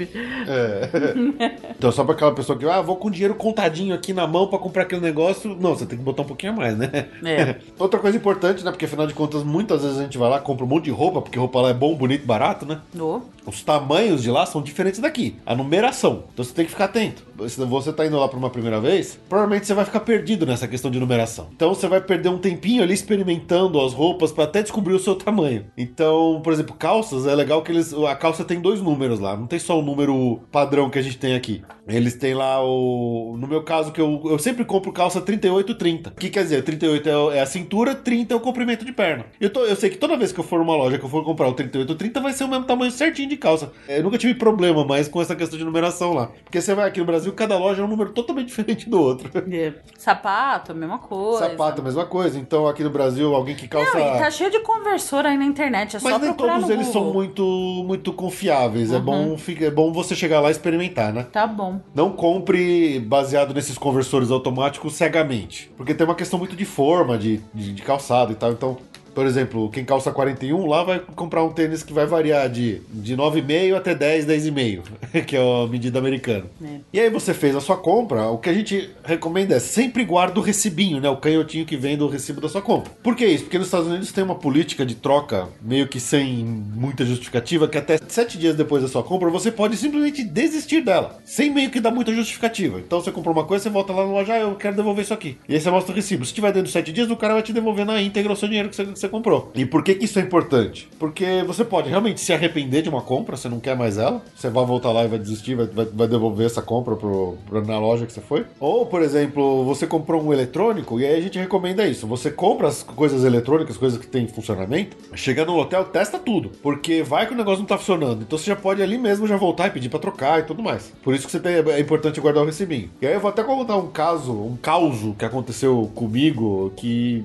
foi, eu fiquei bem chateado porque na época um colega meu de trabalho me pediu eu comprar um jogo de PlayStation pra ele. A gente tava lá, eu comprei o jogo pra ele, era um Call of Duty Infinite Warfare, alguma coisa dessa da vida. Comprei o jogo no Walmart, normal, ele veio lacradinho, bonitinho, ju- junto com outros jogos que eu comprei pra mim mesmo. Veio tudo normal. E eu nunca nem abri o jogo, não fiz nada com eles. Eu vim com eles lacrados de volta pro Brasil. Como o jogo não era pra mim, era pra outra pessoa, eu vim com ele lacrado pra dar na mão do cara lacrado o jogo. Quando o cara me abre o jogo, não é que tem um disco falso dentro dele? Que alguém, tipo um disco gravado assim, que alguém escreveu à mão? Porque o que, que eu imagino que deva ter acontecido? Alguém comprou o jogo, alguém bem pilantra, né?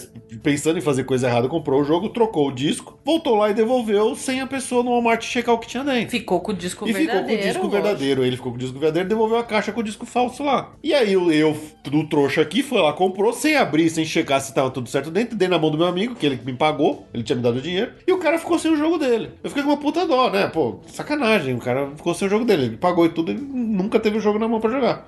Tentei através de contato, por e-mail, com o Walmart aqui do Brasil, o Walmart lá nos Estados Unidos, pra troca, mas não teve jeito, não teve como fazer isso. Então, é, você comprou um eletrônico, você comprou alguma coisa dessa que você pode verificar lá mesmo se tá tudo ok, verifica lá. Chegou no hotel, vê se tá tudo certo, faz os testes. Você comprou um videogame, você comprou um qualquer coisa, liga na televisão do hotel e vê se tá funcionando. Porque se não der, lá na hora mesmo, no mesmo dia, você já volta no- no- na loja e troca. E não se esqueçam sempre da famigerada cota, né? De quando você for voltar pro Brasil. É, parece que eles estão fazendo hoje em dia aí uma, um, tem notícias de que estão pensando em mudar, aumentar a cota de 500 para mil dólares. Eu não sei se é verdade. Eu duvido que seja. Porque qualquer coisa que, que o governo faça para beneficiar a gente, eu duvido que seja verdade a notícia. Então lembrando que normalmente por pessoa você tem 500 dólares de cota para trazer de, de, itens, né? De, sem, que seja taxado. Nem não são todos os itens que entram nessa cota. Então, por exemplo, celular, que é considerado um item de uso pessoal, você pode trazer um por pessoa sem que ele seja taxado. Máquina fotográfica, uma por pessoa sem que seja taxada. E coisas desse tipo. O que não entra é tablet, máquina filmadora, é, laptop. Aí essas coisas tem que caber dentro da cota. E lembrando que não é porque vocês estão em dois, duas pessoas que vocês têm uma cota combinada de mil dólares. Não é. Cada um tem a sua cota de 500. Ah, mas nós dois só trouxemos um laptop de 600 dólares. Não importa. É uma pessoa que trouxe um laptop de 600 dólares, ou seja, você está 100 dólares acima da sua cota. Então você vai ter que, se você declarar, você vai ter que pagar imposto. Se você não declarar e for pego, você vai ter que pagar imposto mais a multa. Para quem compra muita roupa e tal, a gente sempre recomenda aquele negócio, né? Tira as etiquetas, parece que você usou e tal, mas é, é aquele negócio. Vai variar muito do humor do, do atendente da Receita que for te atender aqui no Brasil. Ele pode estar de mau humor de repente resolver te taxar por tudo que você tem lá, até as cuecas sujas com freada.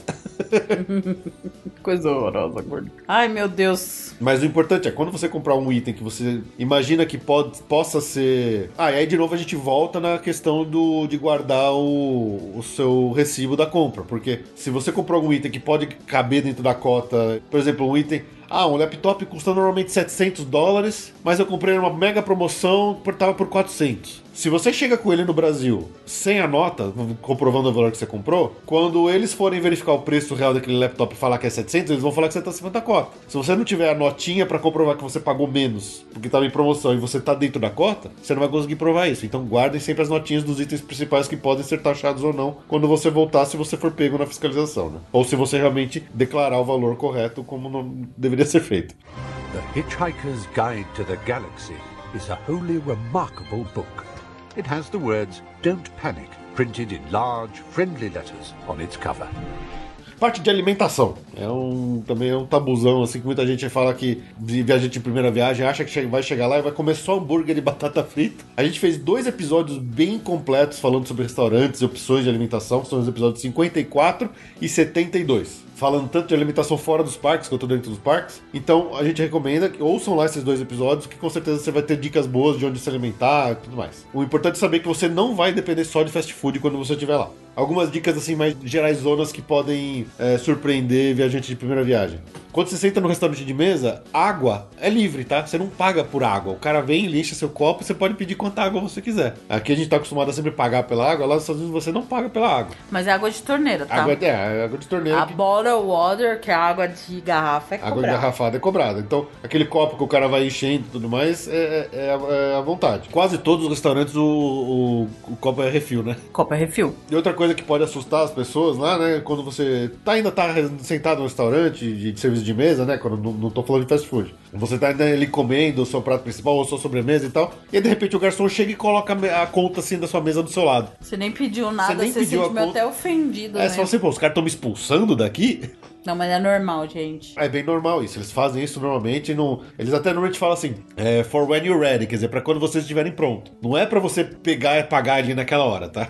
Eles já deixam lá, né? Isso. E aí que entra uma parte também que sempre confunde muito o pessoal aqui no Brasil que tá indo pra lá pela primeira vez, que é a questão da gorjeta no restaurante. Diferente daqui, que a, as contas de restaurante geralmente já incluem os 10% do garçom, lá não tem isso. A, a, a, conta sempre vem no valor normal do, dos pedidos que você fez. Mas é praxe se dar uma gorjeta, e lá no caso é bem mais é bem do que alta. aqui. E essa parte da gorjeta, por que, que é tão caro? Porque enquanto aqui no Brasil a gente tá acostumado com os 10% do garçom, lá eles costumam falar que uma gorjeta varia entre 15% e 20%, né? Eles falam que 15% é se, é se você considerou o serviço bom, mas se você considerou o serviço ótimo, é 20% ali, 18%, né? Então por isso que é caro essa parte de gorjeta em restaurantes nos Estados Unidos. Lembrando que essa gorjeta você pode pagar ela de duas formas. Se você for pagar a conta toda em dinheiro, você deixa o valor a mais que você considera ali de gorjeta. Se de repente você for pagar em cartão, como que normalmente acontece lá nos restaurantes dos Estados Unidos? Vem a conta, você põe o seu cartão cartão ali dentro do, do, do, caderninho, né? Que vem a conta. Eles levam o cartão, ele não, não vem com a maquininha na mesa. Depois eles voltam com o canhotinho para você assinar. Ali onde você assina, né? A cobrança do cartão, tem um campo uh, de tip.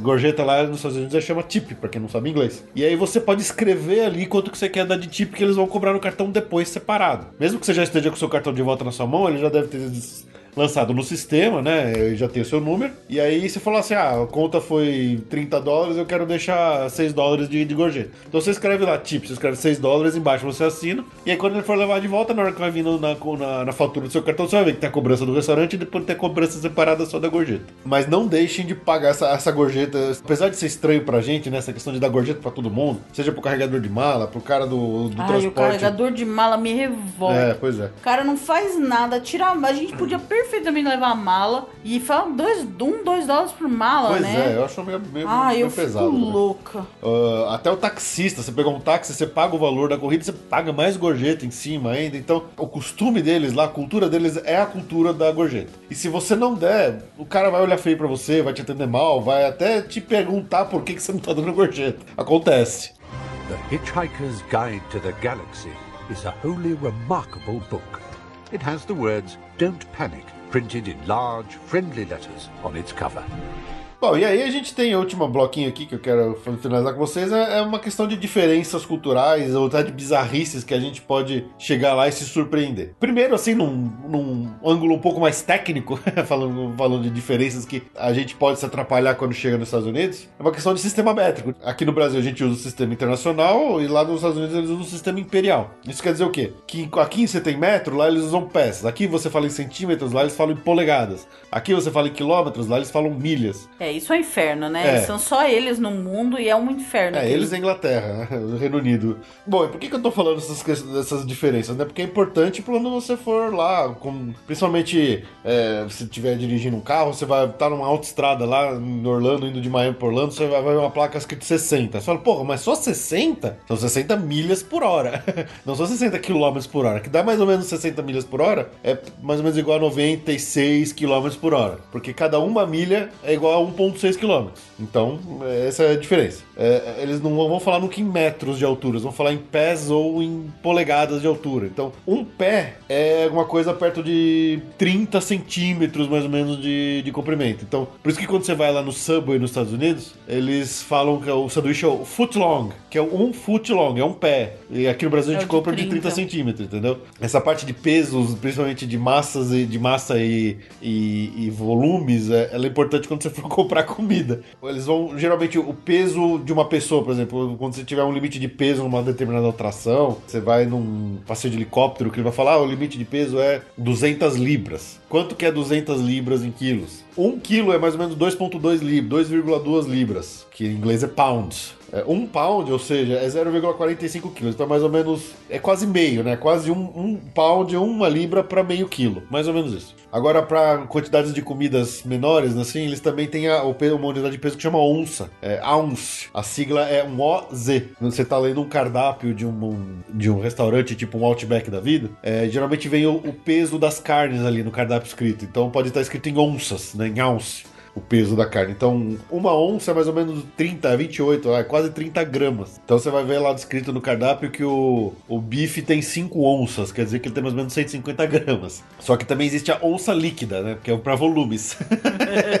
Porque não podia ser mais simples, né? Essas Não. unidades imperiais são uma merda. um litro são 33, mais ou menos 34 onças líquidas. Que, ou seja, uma onça é mais ou menos 30 ml, de, de, de 29,6 ml. Então, os, os- quando você vai. Aqueles copos gigantes de bebida, normalmente ele vem escrito em onças líquidas. O volume dele, não em litros. A altura, principalmente quando fala de altura de, de, de crianças, né? Pra, isso é importante quando você vai nos parques que tem. As atrações têm as alturas mínimas que, que, que uma criança precisa ter pra ir. É, mas nos guias em português, lá no mapinha em português, tem No- centímetro. sim, né? tem centímetro, mas se você pede pergunta para um, pra um cast member, uma coisa, provavelmente ele vai te falar a altura polegadas. Então não se assustem quando você chegar lá e você vê todas as unidades de medidas diferentes do que você está acostumado aqui. Qualquer celular hoje você baixa um aplicativo de conversão, qualquer coisa é só instalar e você joga lá e, e na hora você descobre quanto que é na unidade de medida que você está acostumado. Aí a gente vai pro último item aqui, que são as bizarrices que a gente costuma ver lá, que dá uma assustada nas pessoas aqui no Brasil, que são muito diferentes do que a gente tá acostumado aqui, né? Por exemplo, né, Ju? O famoso tamanho do, sal, do pacotinho de salgadinho. Ah, é, um, é maravilhoso. Acho que eles morrem se eles veem os pacotinhos de leis de 30 gramas que vende aqui. Cara, 30 gramas não é nada, né? Não, é uma ofensa. Primeiro que só vem ar no pacote. O pacote é pequeno, ainda só vem ar lá dentro. Apesar dele ser bonitinho e ficar de pé sozinho. Mas é uma ve- um vexame. É, aí você vai comprar um saco normal lá, já é enorme. Aí tem o tamanho família, que é. Parece um travesseiro, praticamente. É, mas você vê os cookies do Chips Ahoy, o família não é suficiente pros gordos, É, né? é questão de gordice, né? Mas é fantástico. Aliás, comprem, tá? gente? Então não se assustem com o tamanho dos potes de salgadinhos e dos sacos de salgadinhos quando vocês forem no supermercado. Nem com, os com as jarras de suco, né? Essas coisas. Tudo muito grande, tudo muito exagerado lá. É, os copos, né? A, ge- a minha mãe. Ai, coitada da minha mãe. Cara, minha mãe, como ela implica com o tamanho das bebidas. Ai, eu queria pequeno, veio um balde. é, refrigerante é grande. Deal with it. É muito grande. O, o copo, o copo pequeno deles já é do tamanho do nosso médio. É. O médio nosso é. O médio deles é o nosso grande. E ainda tem, ainda tem um gigante ainda, que vem realmente um barril de refrigerante. É. E normalmente esse barril vem metade de gelo, tá? Isso você tem que saber que americano faz isso. Eles lotam o copo de gelo. É, já tem muito. é, o gelo acaba compensando, né? Porque o que tem de gelo acaba tendo menos líquido, né? Mas o copo é enorme, gente. É Lidem com isso. Inclusive os copos de café, tá? Se você é uma dessas pessoas viciadas em café aqui no Brasil, você vai chegar lá, você vai ver aquele puta copão de café. É porque ele é tão aguado, É tão o chafé, sem- né? É o chafé. E aí tem gente, tem brasileiro que também não sabe lidar muito bem com essa situação, né? É. Aprenda, você, se você quiser um café expresso, vai vir um fundico de nada numa xícara. Aí você pede um duplo. Exatamente. Mas não são todos os lugares que tem um, É, um vai no café decente. Starbucks. Você- olha, faz o seguinte: se você estiver nos Estados Unidos, você olha pra direita, você vai ver uns três Starbucks. Você olha Isso. pra esquerda, você vai ver mais dois. Aí você escolhe um. Escolhe um e vai. E vai. e pede o expresso lá. Fora o que tá atrás de você e o que tá na frente. Isso. Então, fica tranquilo. O que não falta é Starbucks. Você não passa, você não dá três passos nos Estados Unidos sem cruzar no Starbucks. É verdade.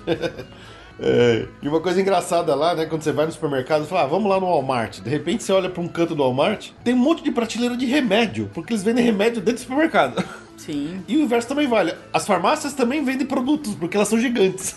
tipo um Walgreens da vida, que também é farmácia, né? Uma CVS. Uhum. Ela tá cheia de outros produtos que não são relacionados a remédio. Então você vai encontrar os dois nos dois lados. Mas acho que a, a bizarrice que a gente mais se diverte, né, Ju? Que a gente mais acha engraçada lá são os comerciais de TV americano. Nossa, é, é- é uma mistura de é, prazer proibido, assim, sabe? Guilty pleasure, pleasure. com horri- horror interno, né? Primeiro que os comerciais, eles têm um estilo de humor Muito esquisito. é muito esquisito, é meio que uma tentativa de nonsense, mas que não tem muita graça, assim. Geralmente a gente só falando assim, deixando umas deixas no ar, assim. Isso é comercial elaborado, a gente não tá falando de porcaria, não. Comercial de, de AT&T. Tipo, de- tipo os comerciais do, do Old Spice, que até passa aqui alguns. Lá é mais ou menos naquele estilo pra mais, assim, pra mais bizarro, né? É, é muito, é muito esquisito. Os comerciais de restaurante, né? Que vem aquelas promoções de coma tudo por 2 dólares. Sempre tem umas piadinhas no meio, sempre umas coisas Umas piadinhas, mas nesse estilo assim, tipo, estranho. né? Estranho. É bizarro. Só que quando você vai pra lá e você vê com essas propagandas, quando você volta pro Brasil, se de repente você tá vendo, sei lá, alguma transmissão na TV que vaza um comercial desses americanos, você dá uma saudade de estar dá lá. uma saudade, porque as propagandas são todas iguais. É muito típico, né? É muito característico de lá. Isso sem contar as propagandas bizarras. Então, aí entra as que dão hoje horror, assim, É. que a gente fica. É, ao mesmo tempo que é engraçado, é muito, muito sério o que, que significa isso. Que são os comerciais de advogado, né? Dos advogados, comerciais E de, de remédio. lojinha, de lojinha local.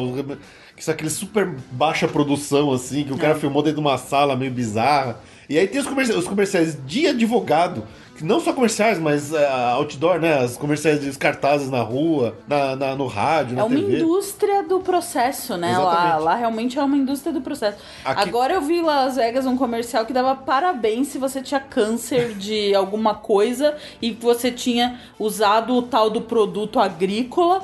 Porque você poderia ganhar uma bolada. Então, parabéns. Você. É bizarro, né? É bizarro, Eles é. é, as coisas, assim. é uma inversão de valores meio. meio...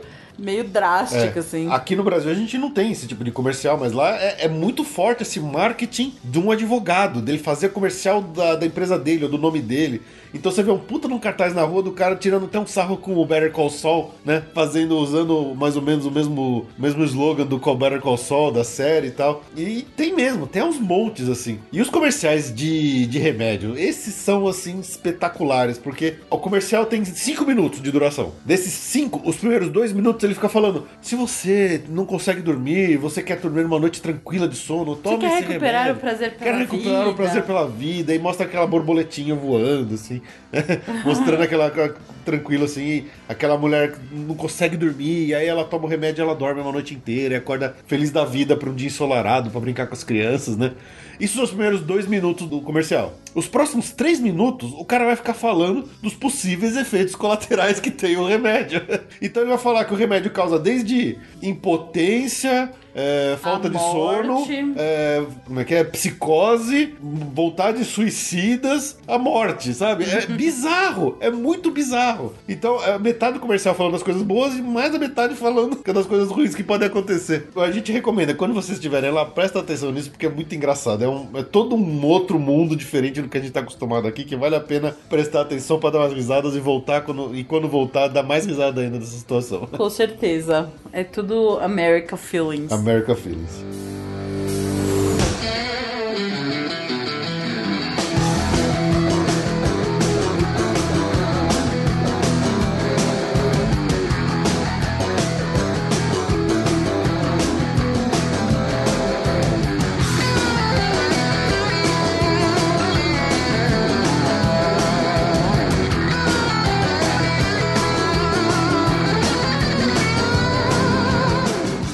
Antes da gente terminar, eu queria te fazer uma última pergunta, eu quero saber a sua opinião. Você acha que é obrigatório uma pessoa que tá indo, principalmente falando de Orlando, ter um bom domínio da língua inglesa? Não.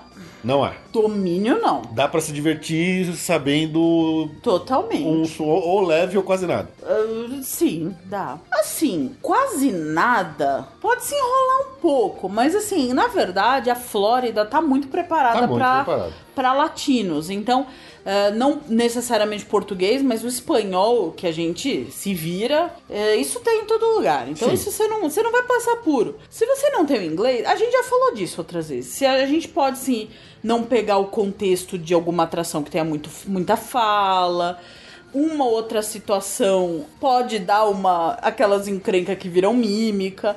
Pô, a gente fala inglês e vira e mexe tá fazendo mímica porque a pessoa tem um sotaque X e tal. Então, assim, dá pra ir, dá pra ir tranquilo. É, eu acho que essa é uma das, é uma das grandes dúvidas que muita gente que tá indo planejando uma primeira ida pra lá pode ter, né? Quem não tá muito habituado e tal. Se você sabe um pouquinho, se você tá acostumado a ver TV, você tem um mínimo domínio de, de vocabulário, você acaba se saindo bem lá. É tranquilo. Ah, mas tanta gente vai sem nada, né? É sim. Se É, dá pra ir. Dá, pra ir, dá pra ir. Talvez outros destinos dos Estados Unidos sejam um pouco mais mas Orlando, falando de Orlando, acho que é bem É, tranquilo. falando da Flórida, acho que é tranquilo. Mas é isso. Esperamos que a gente tenha ajudado aí quem tá num primeiro planejamento, quem nunca foi, nunca viajou pra fora e tem, tinha várias dúvidas. A gente espera que essas dúvidas tenham sido sanadas. Se ainda ficaram com alguma dúvida, fica à vontade pra deixar um comentário aqui nesse episódio ou até mandar um e-mail pra nós que a gente vai tentar ajudar da melhor forma possível, ok? Espero que tenha gostado. Então ficamos por aqui e a gente se vê daqui a duas semanas. Tchau, tchau. Tchau!